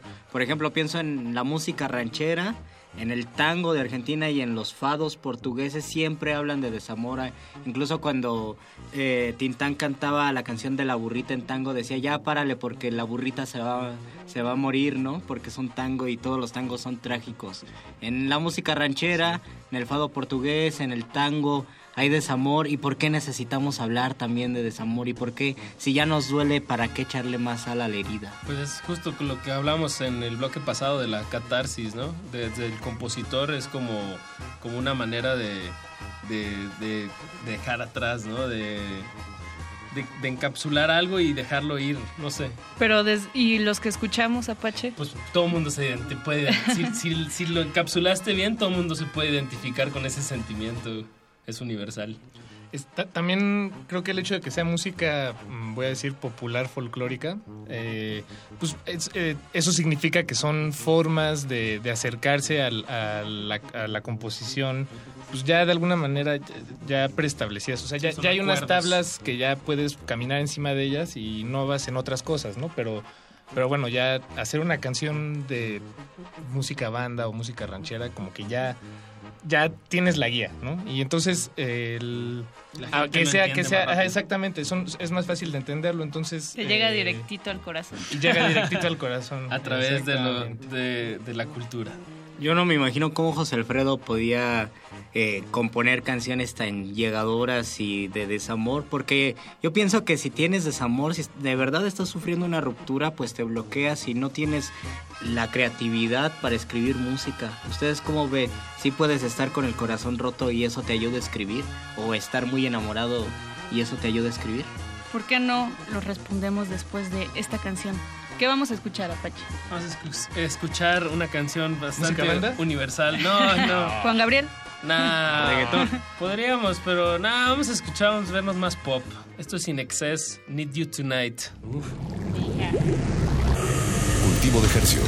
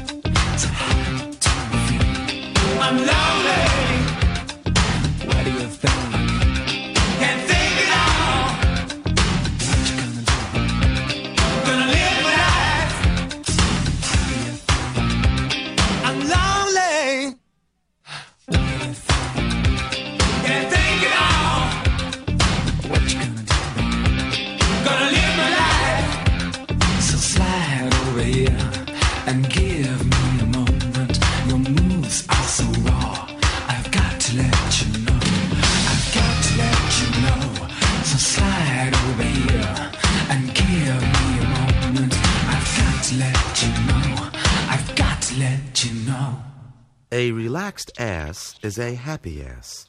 But if it's a tight and unrelaxed ass, it's an unhappy ass. Y estamos en cultivo de R's. Recuerden que esta es una emisión grabada para un especial de vacaciones. Estamos con Apache, Apache, Apache, Apache o Raspi y Paco de Pablo. Y nos quedamos con una pregunta en el tintero, Luis. Nos quedamos con esta pregunta. ¿Qué, ¿Qué tanto de inspiración hay para componer cuando estamos enamorados o tenemos el corazón roto o estamos en nuestra plenitud sexual y decimos, qué padre momento de mi sexualidad he estado compartiendo con una persona que me encanta físicamente y esto me hace querer escribir? ¿Y qué tanto pues disfrutamos eso y nos olvidamos de crear música? No, pues justo es lo que lo segundo que dijiste, ¿no? Uno vive el momento y, y ya más bien la lo que vendría siendo inspiración vendría siendo como una un, un- El after. el ajá exacto lo que provocó todo este bienestar o este eh, o estas heridas Malestar. ajá, o este malestar que de alguna manera lo estás como tratando de de, de entender o de, o de revivir incluso si fue algo bueno o, o de entender si fue algo que, que te lastimó y ya lo quieres como dejar en el pasado. O revivir si te gusta rascarte la, la herida también. También si te Hay gusta. quienes lo hacen. Claro. Yo Pregúntele creo- a James Blake. Digo, no, no soy músico, pero yo creo que los momentos de inspiración son justo esos momentos donde te azotas, ¿no? Y ahí desahogas todo y avientas todo al basurero, si no, no sería como una... Pues ti- tiene que haber basura que aventar, ¿no? Exactamente. O, o flores. Flores como yo. Aviéntenme, por favor. Alguien, alguien cite esa, eh, eso que acabas de decir. Tiene que haber basura que aventar. Apache o Raspi 2016. Hay una- Y lo entre paréntesis, o flores. No, Flores. Hay una particularidad en el erotismo de, con, con la materia y en el caso de la música se relaciona con los instrumentos. Uno piensa, por ejemplo, en la guitarra, tal vez en la forma de la guitarra, o piensas en el saxofón, en el sonido del saxofón, o piensas en todos los instrumentos fálicos, en las flautas, ahora que hablábamos de Horacio Franco, y pues lo relacionamos con, con la sexualidad y con el cuerpo. ¿Ustedes qué instrumentos piensan que son los instrumentos más eróticos? Más eróticos. Por ejemplo, Paquito, tú eres baterista porque... ¿Sientes no sé. que estás nalgueando a alguien? no, tal vez... eh, no sé, liberas algunas Bueno, emociones. Sí, ahí. o sea, eh, alguna vez, hace, hace poco vi un video, no recuerdo el nombre de la banda, pero era de, era de África, era una banda de África y casi eran puros percusionistas, hombres y mujeres. Me, me llamó mucho la atención eh, ver a la gente que estaba bailando en el escenario, porque eran, bueno, no, más bien abajo del escenario, porque eran, era un baile muy, muy, muy sensual, pero eran puras percusiones, ¿no? Y entonces... Eh, por ejemplo, en- igual hablando de, de clichés, pues si uno piensa en un sonido sexy, tal vez piensa en el saxofón. O, y además ni siquiera sé de dónde vienen estos clichés, ¿no? Como que siento Michael. que nos, nos los heredaron, pero a nosotros no. No a mí se me hace elegimos. súper sensual el saxofón y cuando suena en el de en la, la garota de Ipanema, la parte del saxofón, sí me imagino a la chica de Ipanema pasando ahí cerca del mar. Yo creo, digo, no sé si estoy en lo correcto, pero me parece que esto del saxofón viene del blues y de esos ritmos justo jazzosos Yo creo que viene africanos. de una rola y es la de Never Gonna Dance Again. La de. Oh, ¿Ya has oído Sí. la versión de Pedrito Exacto. Fernández? Sí, la versión de Pedrito Fernández. Deberíamos fondear con eso ahora. Deberíamos deberíamos cambiarle el nombre. Bueno, ya, ya lo había dicho Efraín Huerta que se llamara saxofón en lugar de saxofón, porque definitivamente sí se relaciona, pero hay otros instrumentos, me parece. Digo, a mí la- me gustan los instrumentos de cuerda porque sí, a mí me evocan la figura, sobre todo la figura femenina. Eso, eso iba a decir. Yo creo que la guitarra, el, el violín también pueden ser instrumentos muy sensuales. O, o más bien, eh, digo, más bien les voy a decir un instrumento que no me parece nada sensual. La gaita. Porque te imaginas a un hombre con falda. Un hombre con falda y aparte estás apretando como una panza, güey, así que, que saca gases. Sí, que en- muy, de una manera muy... Sí, Sí, el exacto. instrumento menos Yo sexy. Iba a decir la tuba, pero creo que la, la mataste. No, sí, está, más- está horrible el- la gaita, güey, la verdad. Es muy difícil sexualizar la gaita. Tal vez los tambores por la cuestión del ritmo que decías, Paco. Sí, completamente. O sea, el Y tambor en sí no, se- no parece sexy. Eh, en- visualmente no, pero en el ritmo pues está toda está todo el, el ritmo concentrado y toda la esencia del baile concentrado y el baile pues es otro Exacto. otro gran tema, ¿no? Como el baile también es muy sexual y parece también una relación sexual en el baile. Y hay bailes, por ejemplo, la umbigada brasileña, donde se tienen que juntar los ombligos en el baile. Ya, ya, ya hemos visto el reggaetón, la salsa o en Los Simpsons decían que los brasileños iban a inventar la penetrada, que era como lambada, pero más fuerte. La Es que, cumbia a- colombiana. Además, en, eh, al tocar tambores, eh, voy, a, voy a hacer la batería a un lado, más bien como, como percusionista, este, tocar, no sé, con unas eh, congas y timbales, y bueno, los timbales sí se tocan con baquetas, pero... Un eh, djembe. Un djembe, todos estos, yo lo veo como que el percusionista está encimándose con, con el instrumento, ¿no? Está como acariciándolo, abrazándolo, La pegándole, eh, sobándolo.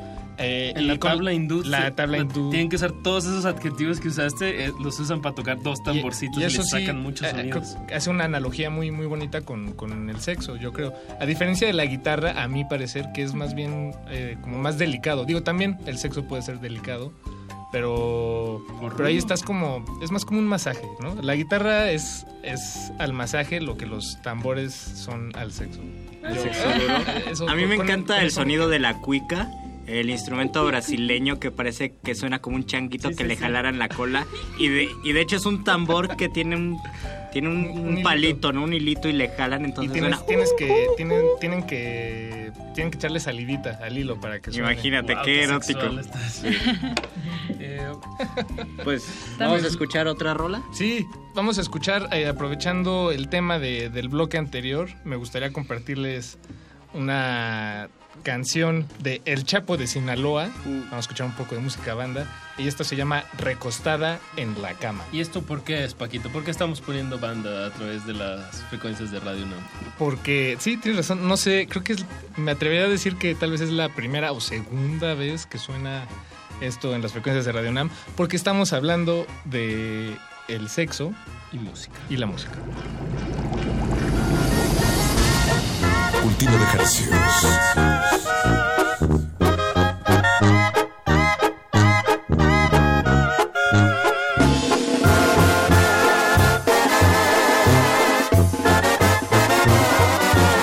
Se cansó de esperar acostada en la cama.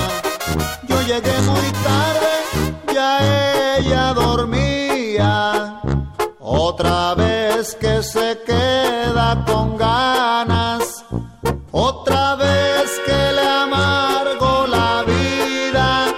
Se cansó de esperar esa noche soñada. De frotarse la piel pura y mojada. Otra vez que se queda con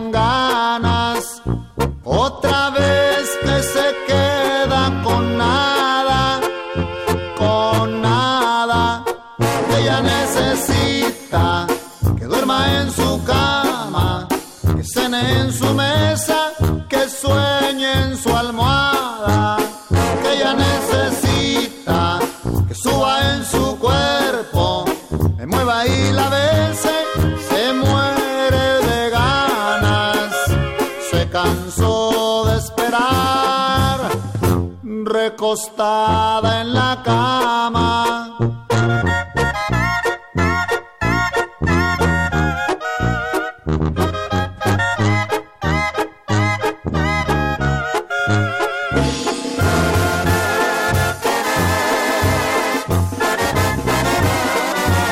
Se cansó de inventar, de jugar siempre sola, de frotarse la piel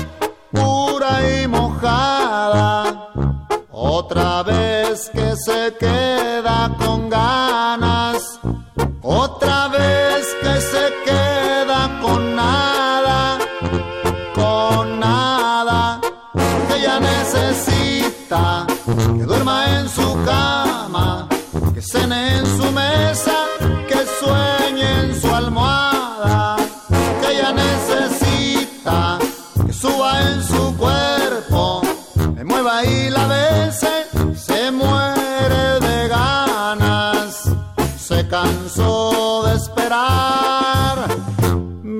recostada en la cama, ella necesita que duerma en su cama, que cene en su mesa, que sueñe en su almohada, que ella necesita que suba en su cuerpo.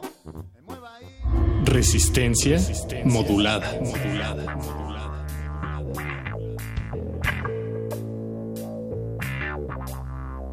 Estamos escuchando un especial de Punto R con CJ, Cultivo de Ejercios. Recuerden que este es un programa grabado, pero es un programa especial, Luis. Y es un programa cultural y todas las actividades del hombre son cultura, entonces hasta la música de banda es cultura. Exacto. Y en esta radio cultural entra también la música de banda. Exacto, Luis. Y estamos hablando con Apache Raspi Paquito de Pablo acerca de sexo y música. Eh, pero también está padre hablar de sexo y músicos, ¿no? Porque creo que siempre la figura del músico. No sé, no sé si existan músicos que no les guste el sexo, pero un ¿A existe el mito no? extraño que los músicos son bastante promiscuos Sexys. o sexys o cogelones. No sé, dicen, ¿ustedes qué piensan? Pues Apache, ¿tú cómo te sientes? Apache, ¿tú qué piensas de Yo- esto? Yo creo que va, eso, eso va de la mano con el cliché de- del rockstar y con... Digo, si hay un, sí hay un sentido en, en que, que pues es atractivo ver a alguien que está haciendo algo que, que es muy, que es muy libre, que es muy suelto. Eso sí, sí, sí lo doy. Pero pues en cualquier cosa, ¿no? Cu- A, a mí me atraen las personas que yo veo que, están así- que, que se desenvuelven bien en lo que están haciendo, que... Y entonces un músico que se está realmente, que está en, en lo que está haciendo, pues eh, tiene que hacer eso necesariamente, ¿no? Tiene que estar completamente ahí en el escenario, eh, tiene que estar entregándose, tiene que estar... Entonces eso... Yo es no sexy. pienso inmediatamente, si así te- se entrega en el escenario, ¿cómo se entregará en la cama? Sí, le gritan Apache, hazme un hijo y estas cosas, ¿no? Puede ser. Eso. Exacto. No, pero bueno, ha- hablas de un cliché Apache, pero eh, ¿qué músicos podríamos decir que formaron ese cliché Paquito? O sea, Los rockeros, definitivamente. Pero como quién, así, figuras emblemáticas del rock que... Pues que pienso es- en Sid. Eh, Sid, Sid eh, Barrett. Sid, Sid, eh, Vicious. Sid Vicious. O sea, bueno, como esta, esta figura de, como dices, un hombre, eh, un rebelde sin causa. Digo, eh, me estoy saliendo del rock, estoy entrando al cine. Pero un rebelde sin causa, sí, tal vez en esas, en esas épocas. Elvis Presley creo que también era Sí, una no figura. manches. Jim Morrison, a mí Jim me Morrison parece... un poquito después. Sí, o sea, creo que eh, todo, es- toda esta... Robert Plant, a mí se me hace como un... Porque, por ejemplo, si te vas muy atrás, eh, no sé, si piensas en Ligeti o en Beethoven, tal vez ellos no, no, hay, no hay mucho sexo en su, en su música, ¿no? Tal vez en su ¿Quién vida sí, o tal vez no. Hay una película, ¿no? De Mozart, ¿no? De... Sí, bueno, o sea, si te- o sea, de que tuvieron sexo, sí. No, y de que sí eran como figuras Sí eran- ajá, promiscuas. O sea que esto no lo creó la publicidad de lo- del siglo XX, sino que... pues lo acabó de, de, de vender. rematar. Ajá, de rematar. Ahora, no, no creo que todos. Por ejemplo, no, no creo que la práctica haga al maestro eh, así como en el instrumento, eh, en el sexo. O sea, Es no te vuelves un buen amante como te vuelves un buen guitarrista. Exacto, Entre yo, más yo creo que no. ganas. ¿No? No, no, no. Te hace falta más Bueno, no, o sea, o sea, de- depende, ¿no? Pero siempre dependerá de, de cada caso. Pero en ambos casos se trata, yo creo que de, de la atención que se tiene al, al- a ese momento, ¿no? Entonces, si estoy tocando, si estoy tocando la guitarra, estoy aprendiendo a tocar la guitarra o la batería, eh, que yo salga adelante y me mejore, sí es una cuestión de práctica y de inversión de tiempo, pero sobre todo creo que es de atención, o sea, de, de saber qué estás haciendo, cómo lo estás haciendo y cómo puedes generar nuevos paradigmas. Yo creo que es lo mismo con el sexo, o sea, alguien que pues no sé, tal vez es- alguien que toda su vida ha pagado por sexo, porque hay personas que así, así se la viven. Así nos la viven. Eh, me cuesta trabajo creer que sean buenos amantes, pero no sé, no sé, tal vez hay alguien que sí sea un buen amante. Tendremos que entrevistar a alguien Tendremos así, que ¿no? entrevistar, y si es un músico, pues mejor. Hay otra, hay otra relación, el tacto en, eh, en la música, en los músicos y el tacto en la relación sexual es importantísimo y se debe tener allí sí yo creo cierta maestría. Por ejemplo, un gran pianista, pues esas cosas que hace con los dedos también puede sugerir mucho Bueno. al momento del sexo o el guitarrista, ¿no? La prestidigitación sexual. Por ejemplo. Por cierto, gracias a Conde por enseñarme esa palabra que me encanta. Pero también mencionaron algo importante que es como nuestra relación con la otra persona, ¿no? ¿Qué pasa cuando el músico compone, alguien compone la letra y alguien una parte de, de la canción y alguien arma las baterías? Es decir, es un trabajo en conjunto. Como una orgía esa donde quieres ir. Exacto. Es como- Un trío, no sé. Pues podemos, podríamos escuchar un trío para emocionarnos. Te duele saber de mí. Amor, amor, qué malo eres. ¿Quién iba a imaginar que una mentira tuviera cabida en un madrigal? No quieres saber quién soy después de darte lo que tienes. Ahora para ti soy vagabundo que va por el mundo como un criminal. Por haber querido tanto, es mi. Ahí tienen ese trío. Regresando a, a esta composición eh, hecha entre experimentación, tal vez. experimentación entre varias personas, eh, cómo sucede en la música y es, lo- o sea, esto no puede suceder en el sexo o sí puede. O también existen los celos, ¿no? De que yo quiero armar esta pieza a mi modo y Y tú llegar ya, le, tú ya le echaste a perder con tu Yo creo, que, yo creo que sí hay como... Digo, obviamente sí es una bonita analogía como decir que es un- una orgía entre personas. Digo, también ha habido muchos casos de donde sí hay relación Documentados. documentados y de varios de varios grupos en que sí ha habido interacciones sexuales entre los miembros de, Como las de, Tatú, bandas. ¿se acuerdan? sí, sí se acuerdan. Todas las cosas que ella dijo. sí, A mí me encanta la foto donde le está, eh. le está cubriendo los pechos a su colega, novia, compañera de música. Claro. Y creo que eso lo hacían también para vender. Uy, sí, claro que lo hacían para vender.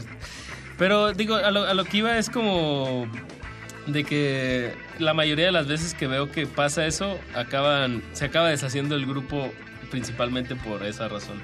Eso quiere decir que John Lennon y Paul McCartney tuvieron quereres y se deshizo. no sé si quiera decir eso, pero no lo descartaría del todo. Yo creo que en tantos en el- viajes psicodélicos pudo Sí, pasar. no, cuando ya estás en, esas, en a esos niveles del rock Digo, and eran los y del- 60. eran, eran otros tiempos. YOLO. YOLO. No, pero bueno, en cuestión de colaboraciones creo que sí funciona más. O sea, Iggy Pop y, y que en paz descanse David Bowie. Y en ese sentido, pero ya de una banda así fija, no, yo creo que lo que desgastó a los Beatles fue el tiempo. Fueron 10 años de ser tan famosos y de tanto ego. Teníamos antes un ejercicio, más bien unas tareas para los oyeristas eh, relacionadas con el tema. Ahora que el tema es la música y el sexo, ¿ustedes eh, tienen así una actividad en mente que podríamos hacer que se relacione con el sexo y la música? Por ejemplo, háganlo sin música Sí, no, o claro. pongan tal música. ¿Qué cosa nos recomiendan? Yo lo que recomiendo es. bueno, no sé. si- ok, no quiero decir yo lo recomiendo, pero lo voy a recomendar. Lo garantizo. Más bien es un ejercicio que se me acaba de ocurrir. Eso es lo correcto. No sé si lo recomiendo. Pero poner música disco que tiene como un ritmo eh, Estable. estable, eh, consistente, Prendido. prendido. Es un buen ritmo para seguir, pa- o sea, pa- para seguirlo, ¿no?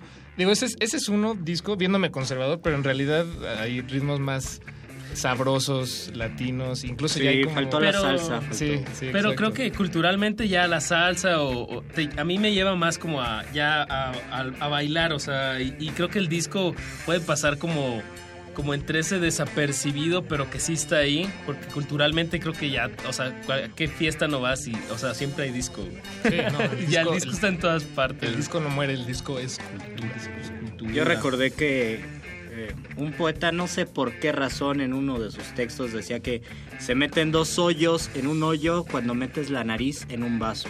Y para meter ocho hoyos en un hoyo te tenías que introducir una flauta. Y no sé si eso se relaciona con la música y con el sexo, me parece que sí. Yo creo que sí. Yo también creo que Pero bueno, pues el tiempo se nos acaba, querido Luis, querido Apache, querido Paquito. Así es, Moni. Tenemos que despedir este programa. Muchas gracias por escucharlo, Apache. Muchas gracias por invitarnos aquí a su punto R.cj esta noche, emisión especial. Y yo quiero despedir la emisión con una canción que, que me gusta mucho de China Woman. Eh, es una canción que se llama Aviva, que trata sobre una pareja que está una a la otra tratando de convencerla de que hagan un trío. Y, y la, la voz de la mujer parece de hombre. es- no había oído una voz tan, tan grave desde Nico, yo creo. Y pues la verdad es una canción muy, muy sexy. Venga, pues vamos a dejarlos. Muchas gracias. Cultivo de ejercicio.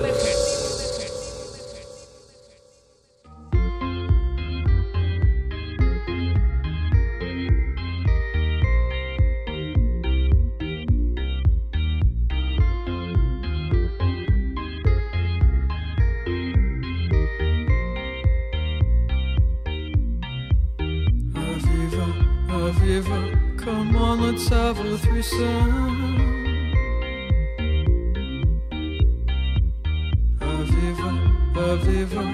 It's how our love must end.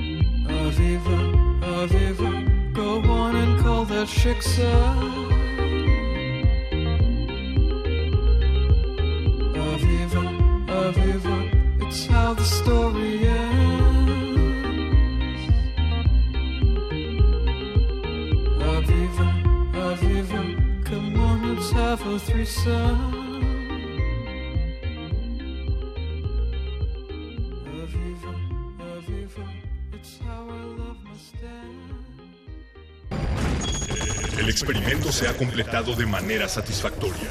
El cultivo está hecho. De ti depende que germine en tus oídos. Buen trabajo, Resistencia. Hasta la próxima misión. Hasta la próxima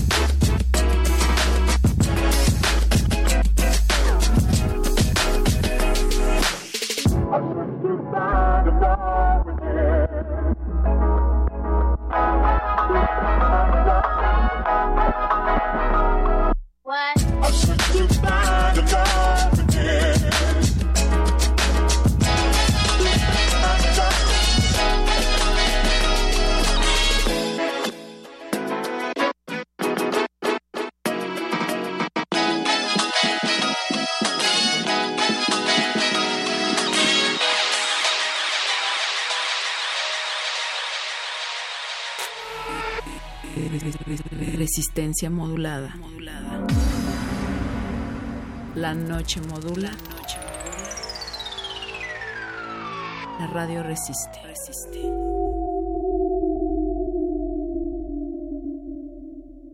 Ya, ya, ya, ya, ya sé que no aplauden. glaciares. Seguramente has pensado alguna vez en soledad. Que esto tiene que ver con esto? Esto, esto. Los misterios de la humanidad. Glaciares. Puentes musicales en la profundidad.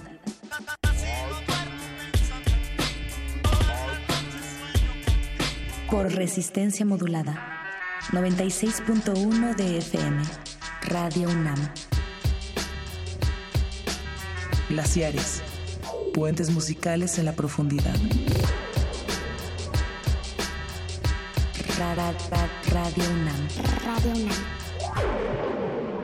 glaciares. Ya, ya, ya, ya, ya sé que ya, ya, ya, ya, ya, ya, ya. Welcome to Blackboard Jungle. So don't you fumble, just. Muy buenas noches. Feliz año. Ya Pensé que sí, sí, ya, ya que. que, ya que. Feliz 2017 a todos nuestros escuchas. a todos los que nos están sintonizando a través del 96.1 de FM Radio UNAM o a través de resistenciamodulada.com. Mauricio Orduña. Ricardo Pineda. Estamos muy contentos. Vivitos y coleando, por fortuna. Sobreviviendo al 2016. A- apenas cinco días y ya ha estado agitadísimo en términos pues en términos políticos y sociales principalmente. La- las malas económicos. noticias están corriendo, mano, a cascoporro. ¿No? Y pues dicen que al buen entendedor. Pocos oídos cerrados, ¿o cómo es? Palabra. Tú eres como el chapulín colorado Sí, que les ca- cambio- cambiaba el sí, sentido. sí. Eh, al buen entendedor, pocas palabras. Exacto. Y hoy casi no vamos a hablar. Es una emisión glaciar resistente. Especial. Es de resistencia este espacio, es de libertad. Es de- Exacto, eso de es lo más crítica. bonito. Es de libertad, si usted quiere le pueda pagar. Y El- tampoco está mal. El papel de los medios en medio de, un, de tiempos de crisis, en medios de tensión y de clima. En medios de la... En, en, en épocas de la aldea global, como le dicen por ahí. A la, a la Chomsky, a las, a la, en el slang, en la jerga chomskiana. Exacto. A la- en la jerga altermundista. pues así como, como Mau y yo a veces no paramos de parlotear, el Glaciares de esta noche va dedicada a todos esos noticieros que hacen mucho ruido y pocas nueces. Exacto. Querido Mau. Quiero, quiero mandarle un abrazo afectuoso a todos los que nos están escuchando.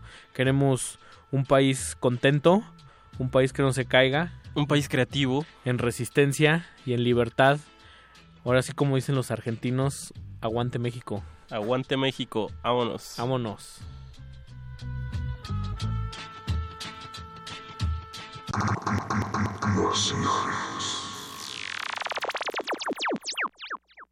Cuando empezamos, hace tres años, los noticieros de televisión cargaban todavía con el estigma de conservadores, de oficialistas. Y estas imágenes casi nunca se transmitían.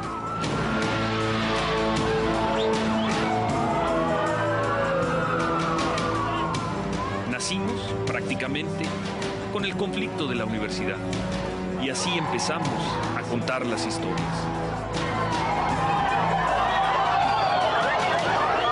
La cuestión es sencilla, efectivamente ya huele a fraude electoral en el plebiscito del 20. que nueve de cada diez universitarios se expresaron en favor de la propuesta. Mario Benítez. Sí, soy yo. ¿Te escapaste entonces? sí, pude escapar. Esos zapatos que muestran atrás de ti, ¿qué son? Los encontré, son de los muchachos. Vean en qué condiciones están. ¿Creen que podemos pagar? Vamos a sacar a los presos políticos, vamos por los siete puntos. Crecimos con la campaña electoral del 2000.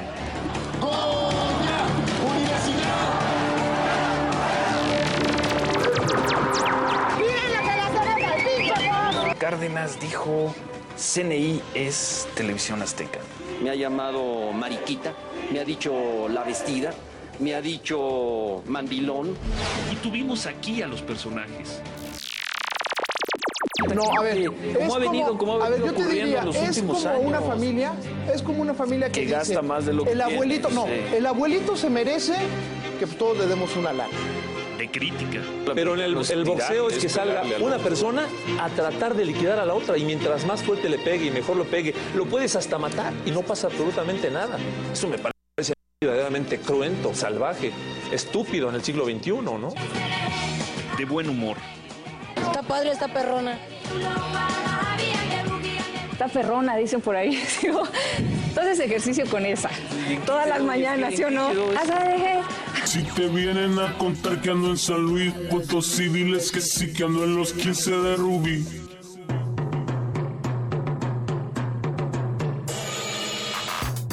por sí solo también el 2016 fue tremendo, fue terrible. Eh, ¿Cómo estos famosísimos 15 años de Rubí han puesto la lupa sobre una comunidad que no tiene internet, que no tiene electricidad?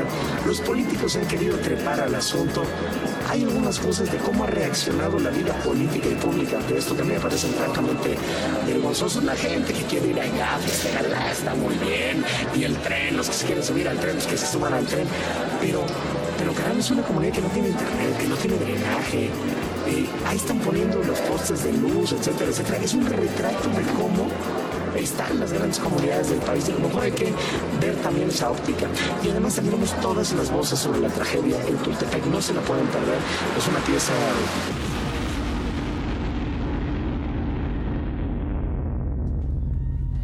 Glaciares.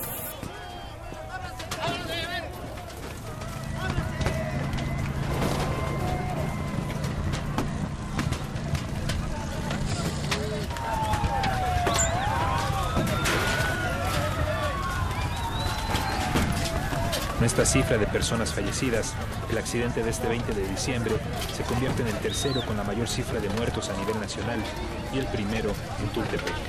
Pero la venta de fuegos artificiales en este mercado y en Tultepec seguirá. Otras cinco ocurrieron después, de acuerdo a los testigos, y los temblores en la tierra se sintieron hasta un kilómetro a la redonda. Como todo, todos a correr y empezó uno, dos, tres, cuatro, se cimbró hasta en el suelo. Desesperada, ahora sí, pues tratando de, pues de salvarse, porque realmente como ustedes pueden ver, medio aquí atrás hay una camioneta, está totalmente deshecha del parabrisas. No había tantas ventas, entonces no vendimos todo, nuestro trabajo se quedó ahí. Él lo queremos ayuda, por favor. Si, si, si, si, si te llegan a decir que ando chingados, me diles que sí que ando en los 15 de Rubí. Estúpido en el siglo XXI, ¿no?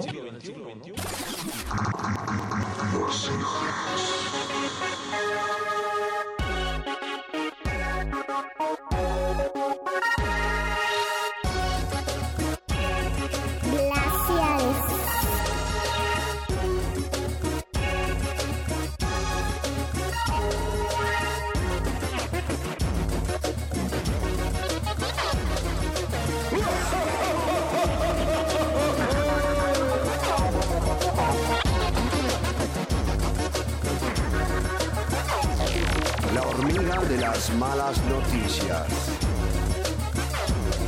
Una vez había una hormiga con muy buena observación. Bailando nos repetía sus malas noticias no son las mías. mías.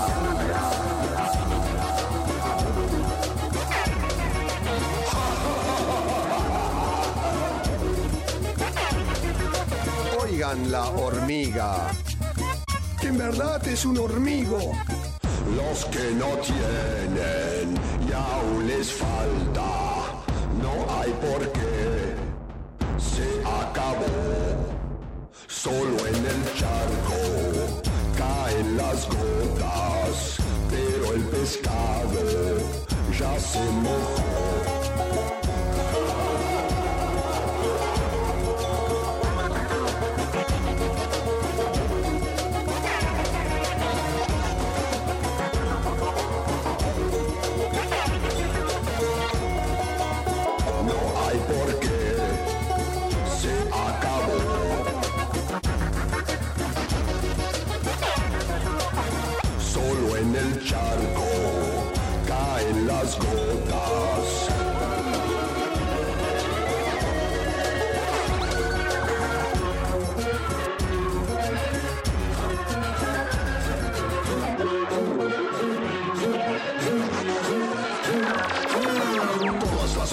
Hormigas mueven la colita, todas las colitas mueven las hormigas, como los hormigos hacen cuicuacú. Hacen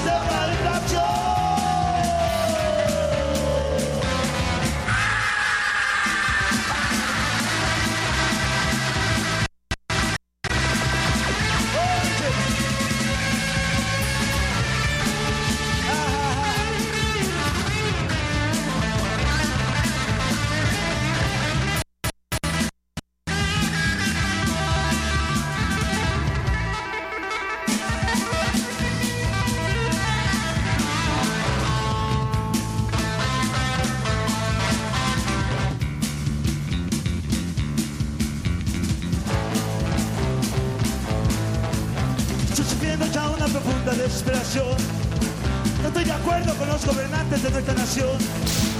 Las elecciones no se votar ya por algún partido. Los partidos están inundados de puro bandido. Oye.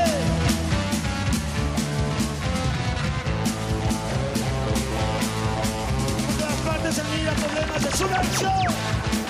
Los problemas en los noticieros de televisión por las calles los viernes gritando, anunciando desgracias. No se lo pasa que come el gobierno por andar un telón.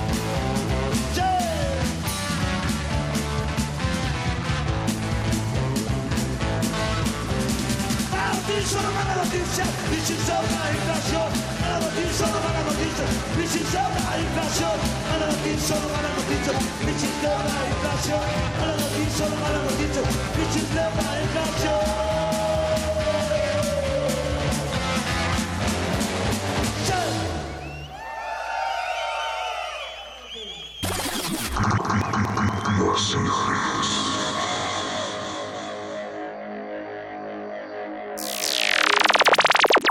Ya no habrá gasolina.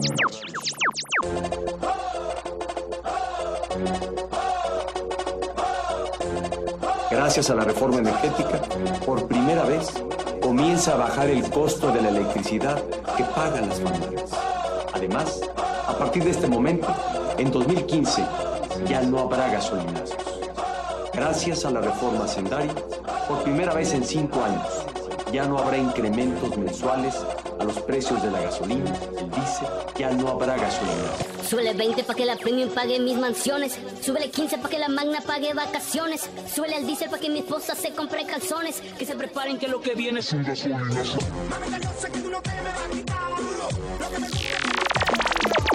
El llamado gasolinazo de este día, uno que no iba a haber, se supone, acorde a las promesas gubernamentales y una necesaria revisión de lo que está pasando en nuestro país en materia de precios del petróleo, en materia presupuestal, en materia de precios de la gasolina.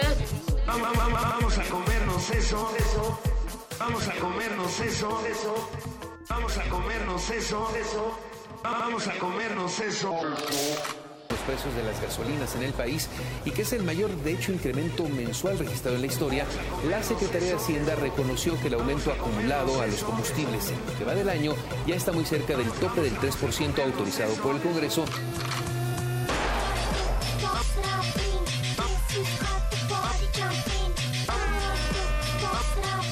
El aumento que van a tener los precios de los combustibles en agosto no es resultado de una decisión administrativa, es resultado de que subieron las referencias internacionales, de lo que sucedió en el mercado.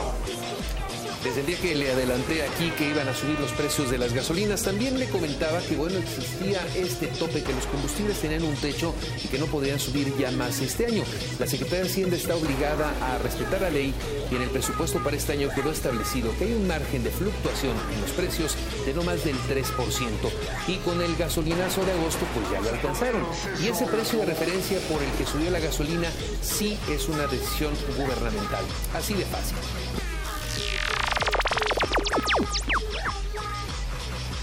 Mientras en México hoy subieron los precios, en el mundo bajaron, al menos en Estados Unidos y en Europa. Más allá de que en congruencia con sus propios argumentos para el próximo mes, deberíamos incluso ver una baja en los precios de las gasolinas, lo interesante es ver qué fórmula van a utilizar para el 2017. La estabilidad de la economía de nuestro país. No hacerlo así el costo de ello, el costo de no velar de forma prioritaria por nuestra estabilidad económica sería aún mayor, mucho más doloroso y costoso de lo que significa la medida que se ha tomado y que no dejaremos de explicar ampliamente, como ya ha venido siendo, y a lo que pido se preste atención y oídos de parte de la sociedad para poder escuchar lo que el gobierno ha querido una y otra vez compartirles. ¿Qué llevó a esta definición? Sin duda dolorosa, sin duda difícil, pero inevitable. Y repito, no hacerla, el costo de ello sería mucho más grave y delicado en, en contra de lo que es, repito, una prioridad, que es preservar nuestra estabilidad económica. El gobierno de la República no permitirá abusos de quienes, al amparo precisamente de esta medida, se excusan, cometen tonterías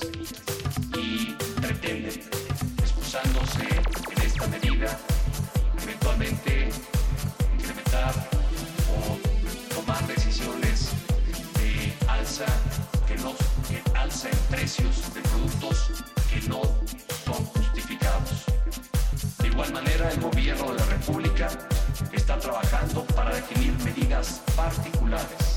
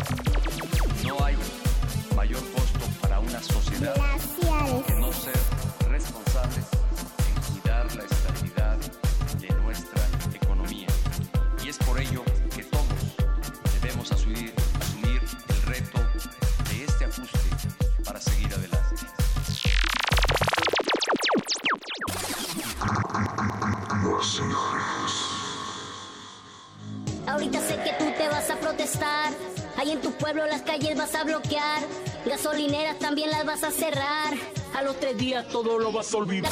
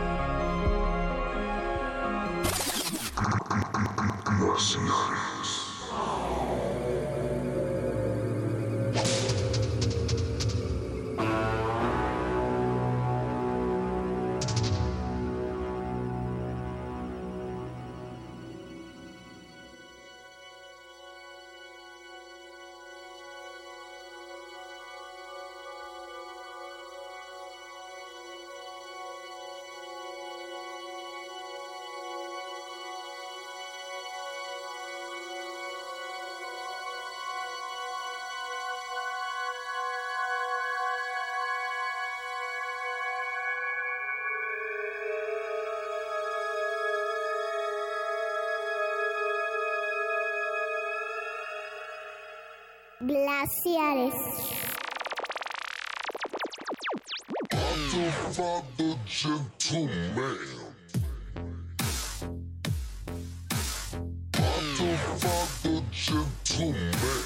¿Qué fue lo que ocurrió en Tultepec? ¿Qué fue lo que ocurrió en Tultepec? ¿Qué fue lo que ocurrió en Tultepec? ¿Qué fue lo Glaciares. que ocurrió en Tultepec? Pero se salió de control. Solo un poco de control.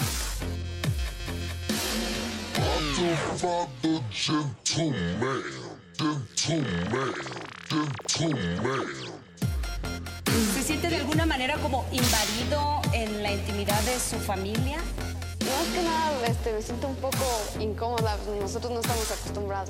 Y ahí está Cuauhtémoc Blanco, el futbolista tan despreciado por una clase política que uno tiene que preguntar de dónde sacan ese aire de superioridad moral, de superioridad intelectual, de superioridad política sobre Cuauhtémoc Blanco. Sí, en verdad sí, eh, los primeros días que vi todo eso, sentí que me estaban burlando de mí. Se volvió una locura mediática el día de hoy. Acaba de ser el mensaje del presidente de México, Enrique Peña Nieto. Nos anunció cambios en el gabinete, el regreso de Luis Videgaray, eh, quien fuera secretario de Hacienda de nuestro país y que ahora será el nuevo canciller. Sustituye Luis Videgaray a Claudia Ruiz Macié. ¿Qué fue lo que ocurrió en Tultepec, en el norte del Valle de México?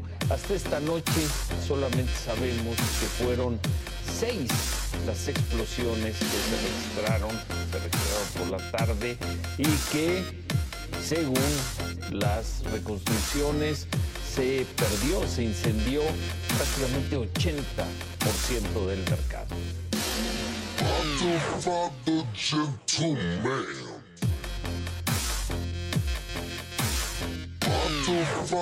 Gentleman.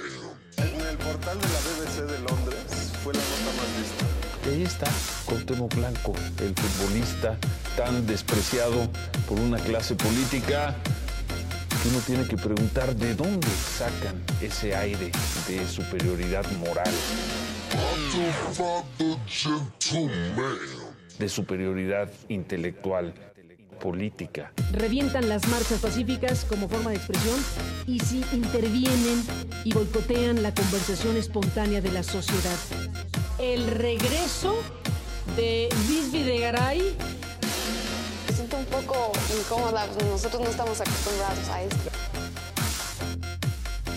Cada vez hay menos padres comprometidos con sus hijas, queriendo hacerles una fiesta, una celebración de su vida. Oiga, perdón que le turba. No, no hay tantos padres que las metan en, en- en- en tantas broncas. ¡No, como- corazón! Gentleman. 26 de diciembre, la fecha adecuada. Va llegando la plebada. Si te vienen a contar que ando en San Luis, puestos civiles que sí que ando en los 15 de Rubí. Los 15 de Rubí finalmente. Bueno, los 15 de esta joven que se convirtieron en toda una fiesta mundial gracias a las redes sociales. En medio, esto se celebró en medio de un verdadero caos y hasta una persona perdió la vida. Hola, hola, hola, ¿cómo están? Los saludo desde Matehuala, San Luis Potosí. Sí, bueno, eh, como Rubí el día de hoy. Es que estaban regalando de estas también ahí en el Todos sabemos que la eh, inesperada y polémica visita de Donald Trump a México, gestionada por eh, Luis Videgaray, le costó el puesto de secretario de Hacienda. Ha ganado Trump y ha regresado Luis Videgaray, ni más ni menos que a esa pieza clave del ajedrez político para un gabinete que es la Cancillería, como digo, en tiempos de Donald Trump. Están los anuncios hechos por Peña Nieto hace unos instantes, sale la canciller Ruiz Macié, entra el eh, secretario de Relaciones Exteriores Luis Videgaray, entra en la nueva Secretaría de Cultura Maraki, la eh, eh, titular de, Be- de Bellas Artes que ahora se convierte en la titular de Cultura después del fallecimiento de Rafael Tobar y Teresa, entra María Cristina García Cepeda y bueno, pues ahí está el mensaje de Peña.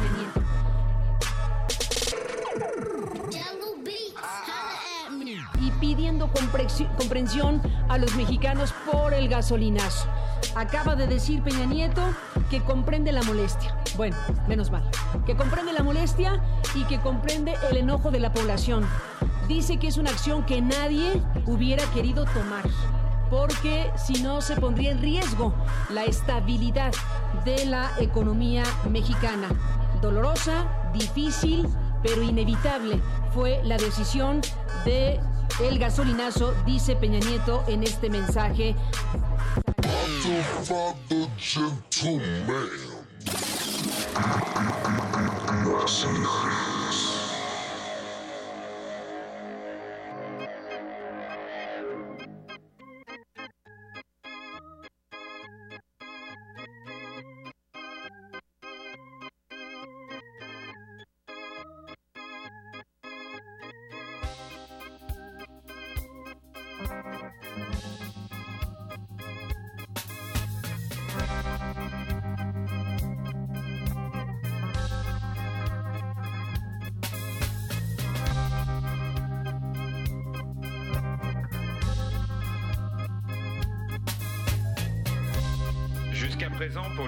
Le sommeil, on ne disposait que de quelques produits comme les amphétamines ou la caféine.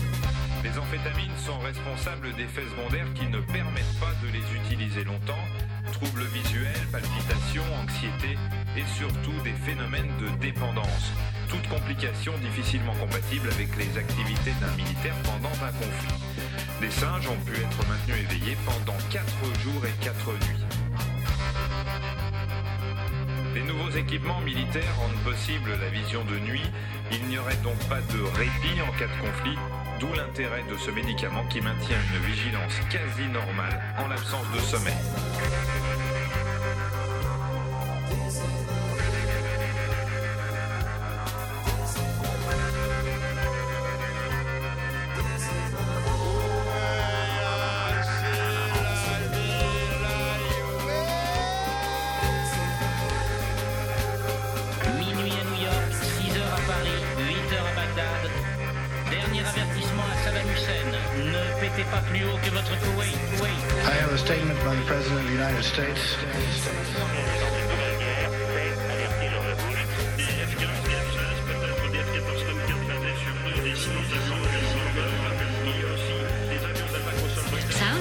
ットのスタジオはすっかりマノネグラとそのファンたちに占領されてしまいました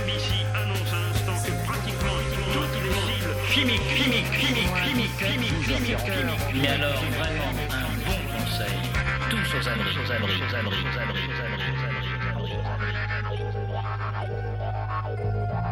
Vous ne pouvez pas imaginer, ils encerclent le Parlement et se préparent à l'attaque.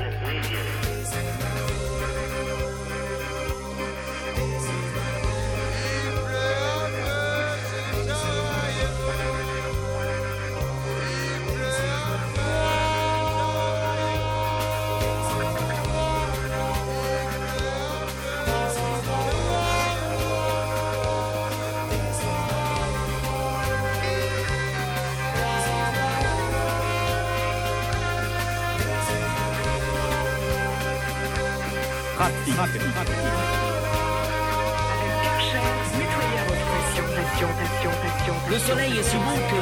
D'ailleurs, des ombres vers nous.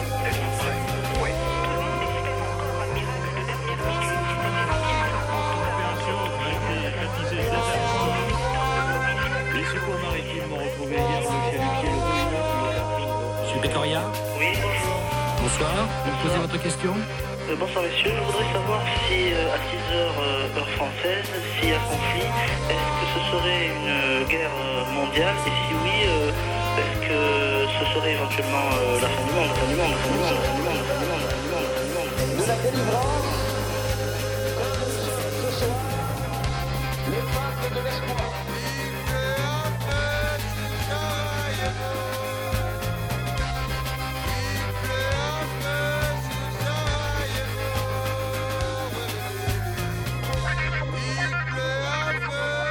Il est 2h moins 10, il est 2, 3h moins 10, pardon, du matin. Oui, et notamment pour les auditeurs qui euh, nous rejoindraient maintenant. Euh, en un mot, Claude Guillaume, c'est la guerre. La guerre du Golfe. Les troupes alliées, essentiellement des Américains et des Britanniques, sont passés à l'offensive, offensive, à de Paris. Pour autant qu'on le sache, les objectifs sont Bagdad, Bagdad, capitale irakienne, et le Koweït, puisque le but stratégique est de libérer, de libérer, Hussein le 2 août. À Washington, c'est la chaîne de télévision américaine CNN, qui la première a annoncé le début de la guerre. Minuit, minuit 15 heures de Paris lorsque l'envoyé spécial à Bagdad de CNN a réalisé le reportage que vous allez entendre. Je mets un micro à la fenêtre, je pense que vous pouvez entendre le son. Glaciares.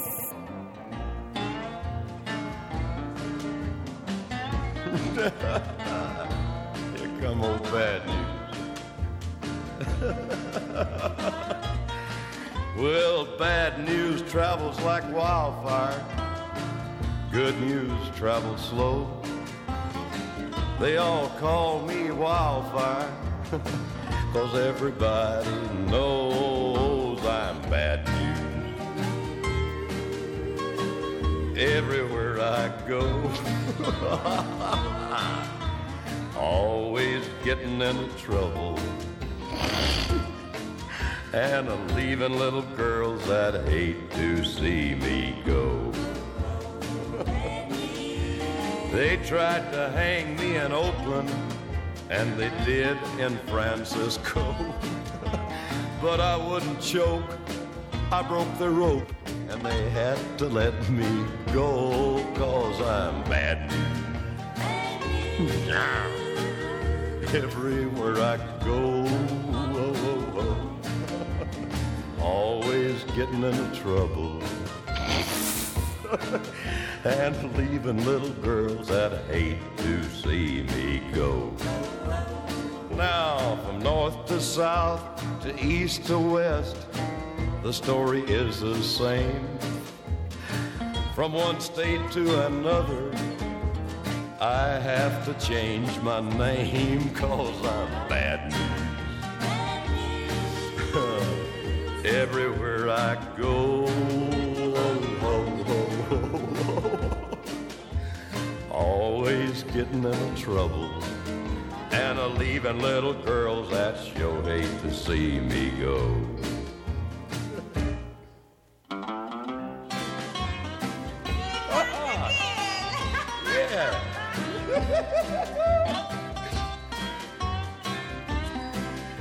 Well, well, now I picked peaches in Georgia. I lumberjacked in Maine. I've been hired, fired, and jailed. Any town you can name, cause I'm bad news. Everywhere I go,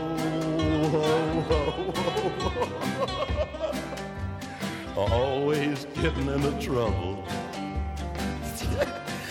And I'm leaving little girls that hate to see me go. Say, hey, baby. Glaciares.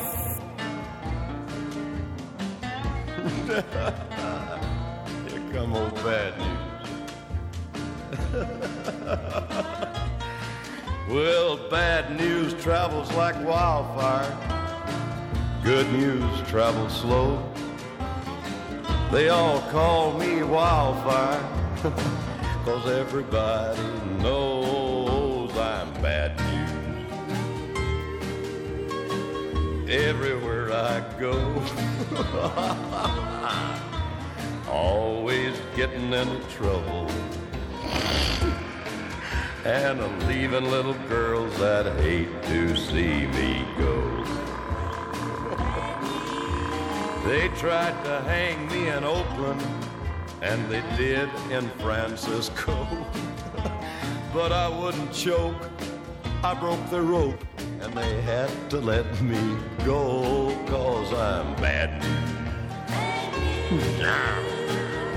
Everywhere I go, always getting into trouble. And leaving little girls that hate to see me go. Now, from north to south, to east to west, the story is the same. From one state to another, I have to change my name cause I'm bad news. Everywhere I go,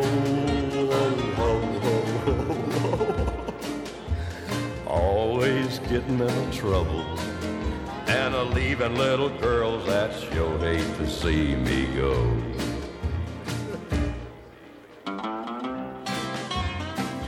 Uh-huh.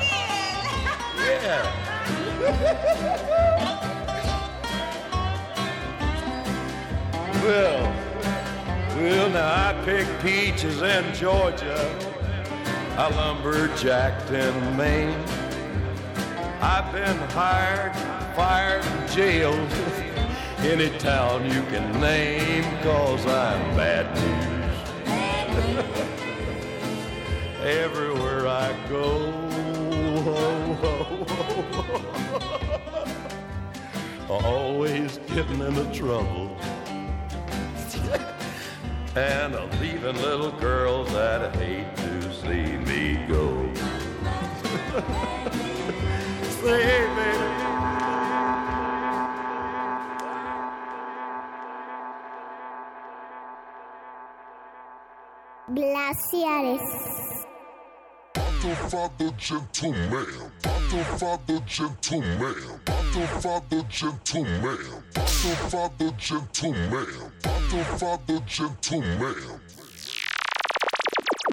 He dado indicaciones al señor secretario de Gobernación para que en mi representación dé posesión formal a los dos nuevos secretarios, ya con los equipos de trabajo de cada una de las secretarías, se haga la presentación formal ante ellos y eh, transmitiendo el mensaje que hoy he compartido con la opinión pública. Muchas gracias nuevamente a todos, muy buena tarde y un feliz año nuevo para todas y todos ustedes. Esta medida, que repito, no ha sido fácil tomarla, pero es en el sentido responsabilidad para cuidar la estabilidad de nuestra economía. Afectarla, trastocar nuestra estabilidad económica, el costo de ello. Él está haciendo un llamado a la gente a que sean comprensivos, a que seamos responsables y a que asumamos esta medida dura y difícil. Pero el único que no asume ningún...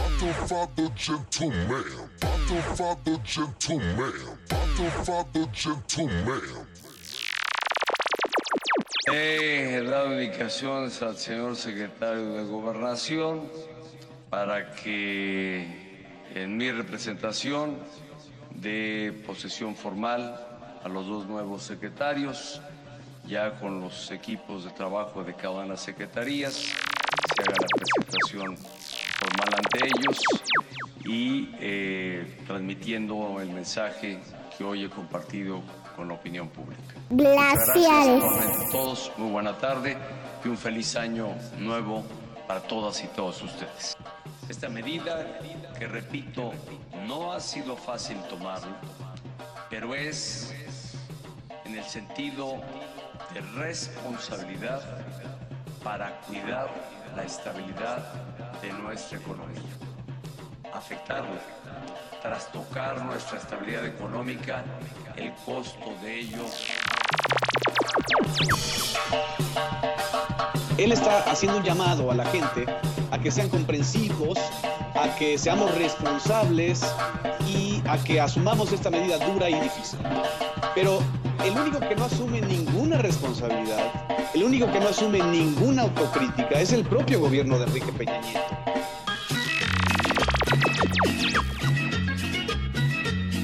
El, peñismo siempre tiene una razón externa para explicar las cosas difíciles. Ahora es un asunto del mundo mundial, como dirían los españoles. Es decir, nada es responsabilidad de Peña, nada es responsabilidad de su gobierno, nada es responsabilidad de la reforma energética y de la reforma sanitaria. Nada es responsabilidad de todo esto, ¿por qué hay tanto enojo social? ¿Por qué estamos tan mal? Eh, solo un gobierno sádico le está diciendo a alguien que le estás incrementando el 20% de sus gasolinas le estás incrementando las tarifas eléctricas y el gas LP y además no estás anunciando ninguna medida que obligue al gobierno a apretarse el cinturón, obligue a la alta burocracia a renunciar a sus privilegios.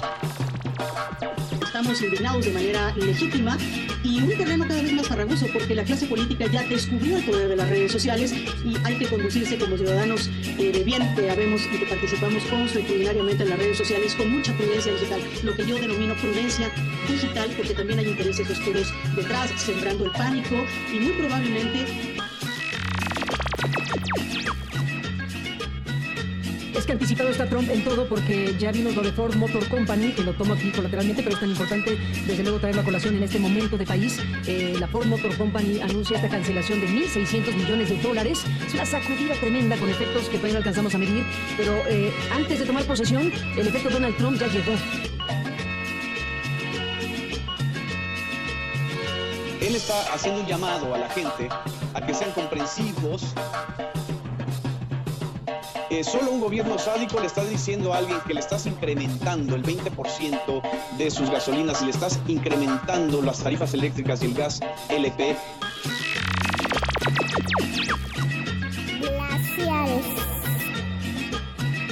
Eh, solo un gobierno sádico le está diciendo a alguien que le estás incrementando el 20%. El, el peñismo siempre tiene una razón externa para explicar las cosas difíciles. Ahora es un asunto del mundo mundial. Estamos indignados de manera legítima y un terreno cada vez más farragoso porque la clase política ya descubrió el poder de las redes sociales y hay que conducirse como ciudadanos verdad, tal como lo dices, Marilena, está intervenida esa comunicación. Hay bots, hay trolls, hay inversiones perversas para desviar la espontaneidad de la conversación social. Hay, como tú dijiste, el descubrimiento desde hace ya un rato de poderes diversos que han eh, intervenido indebidamente no sé si ilegalmente, porque no sé si estas cosas están tipificadas o deberían tipificarse, pero se ha intervenido de una forma brutal en México eso, la espontaneidad y lo genuino de una conversación social que debe ser intensa, irreverente, crítica, fuerte, pero no intervenida con dinero y con poderes. No sé qué piensen Genaro y Julio, que seguramente en el curso de sus propias experiencias han vivido esto y en un momento como este, efectivamente, donde la sociedad está viendo si se organiza, si se eh, cohesiona, si sucede algo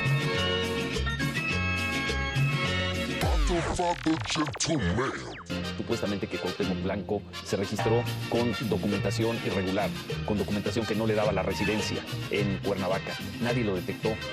¿Cómo es posible que después de haberlo dejado participar, después de que ganara una elección, lo quieran ahora destituir? Es una historia tristísima para la política mexicana y finalmente, finalmente Cuauhtémoc Blanco está ahí. Ahí sí podemos decir que contra todos, contra viento y marea, respaldado por un pequeño grupo, me siguen difamando y ya estuvo bueno. En primer lugar, mi, mi candidatura fue legal. Tengo todo el derecho de ser el presidente municipal y no me lo va a quitar nadie.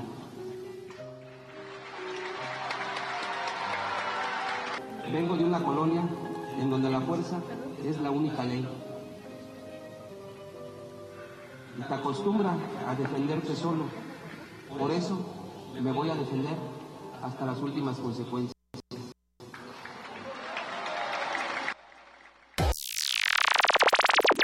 Ya no habrá gasolina.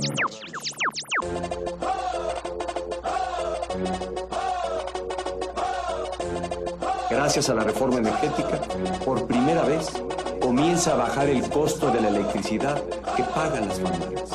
Además, a partir de este momento, en 2015, ya no habrá gasolinazos. Gracias a la reforma Sendari, por primera vez en cinco años, ya no habrá incrementos mensuales a los precios de la gasolina, el diésel, ya no habrá gasolinazos. Súbele 20 para que la premium pague mis mansiones. Súbele 15 para que la magna pague vacaciones. Súbele al diésel para que mi esposa se compre calzones. Que se preparen que lo que viene es un gasolinazo.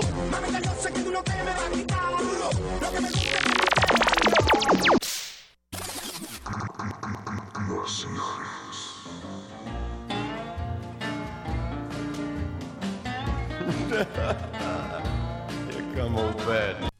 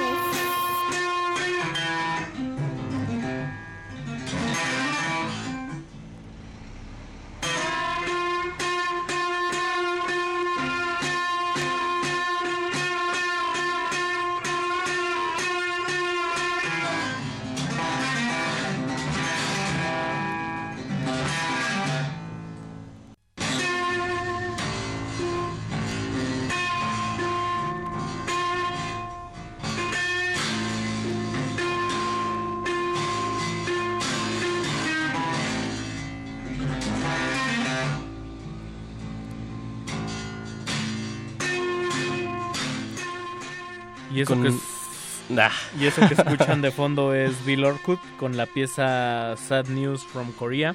Malas noticias de Corea. Tristes noticias desde Corea. Tristes noticias de Tristes, de- notis- tristes tigres. Pues Esto fue Glaciares. Llegamos a la curva final en un collage de largo aliento, casi sin intervenciones habladas, para que cada quien decodifique los signos y los mensajes como mejor le convenga. Eh, Como mejor quiera también. Recuerden siempre de tener una pues, una postura atenta. Ya no diría crítica, sino poner mucha atención a los mensajes que percibimos porque estamos en una época en la que la información abunda. Y abunda. hay que afinar los filtros. Exacto. Para consumir información. Ahora bien, los filtros son personales también, ¿no? Sí, claro, son subjetivos. Como la famosa esa de que los límites de mi lenguaje ¿Es la palabra o...? Los límites de mi lenguaje son los límites de mi conciencia o Pues algo sí. así. Nos despedimos de esta noche en Glaciares, de aquel lado de, del cristal. Nunca salen aquí en los micrófonos, pero siempre están atentos y profesionales para que el programa salga lo mejor posible. En la producción técnica está nuestro querido y bien ponderado José- ah. Al- Alberto Lucas Ya. Benítez Betoques. Ya, Mauricio, por favor. Alberto Lucas Quiere Benítez. ser disruptivo. AKA Betoques. Y en los controles técnicos, José de Jesús Silva. José de Jesús Silva, Mauricio Orduña. Ricardo Pineda. Gracias a todos los que estuvieron escuchándonos ahí en, en redes sociales. Es, es un placer y un gusto siempre hacer, Estar de nuevo con ustedes. hacer radio para ustedes. Saludos a Sui, que está especialmente Saludos, cotorra. Sui. Un abrazo. A Gildardo Ata, a Adriana R, a Armatoste. Ar- me gusta el nombre de Armatoste. Elizabeth Toribio, Osomaski, a Fernanda Sánchez, a Héctor Chávez, en fin. A todos, gracias por escucharnos. Esto fue Glaciares. Buen año a todos, que, que el ánimo no, no, No decaiga. decaiga, sí. Y esperemos sean 12, 12 meses de, de baile, sonrisas y mucha resistencia. Vámonos. Arre.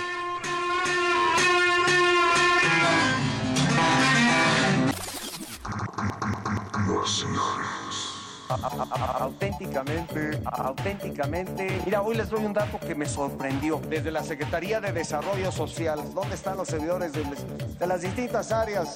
Del ICONSA, de ICONSA, de la propia Secretaría de Desarrollo Social. Mulas, no caballos, más bien mulas que tienen que contratar para llegar a lugares de verdad muy apartados de la geografía nacional. Habrá que ir, habrá que imaginar. A veces no hay ni caminos. A veces se llega, aunque no lo crean, mulas, no caballos, más bien mulas que tienen que contratar. Contrata auténticamente mulas y caballos para llevar auténticamente todo lo necesario a, a comunidades muy apartadas. Está dentro de los activos de estas dependencias mulas, no caballos, más bien mulas que tienen que contratar para llevar los eh, víveres, para llevar eh, las despensas. Mira, hoy les doy un dato que me sorprendió.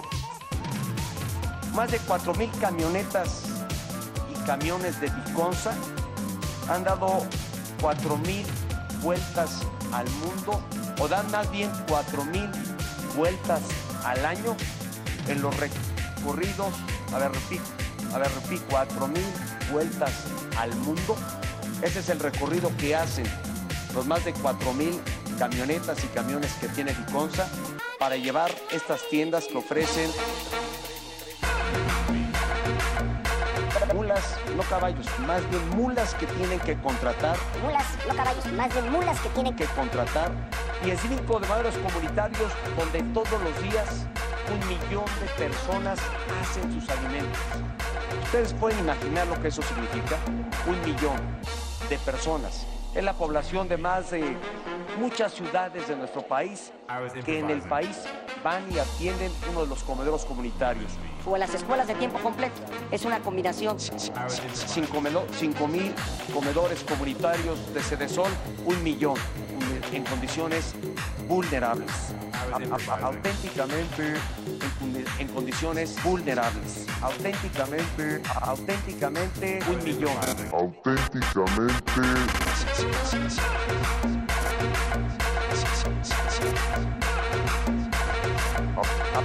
auténticamente, auténticamente, para llegar a los lugares, para llegar a los lugares,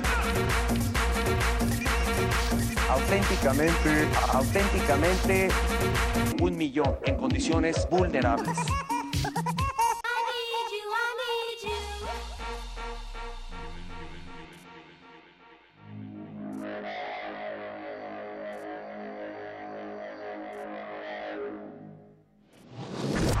Seguramente has pensado alguna vez en soledad. ¿Cómo es que esto tiene que ver con esto? Esto, esto. Los misterios de la humanidad, glaciares, puentes musicales en la profundidad. Jueves 23 horas. Por resistencia modulada. 96.1 de FM. Radio UNAM.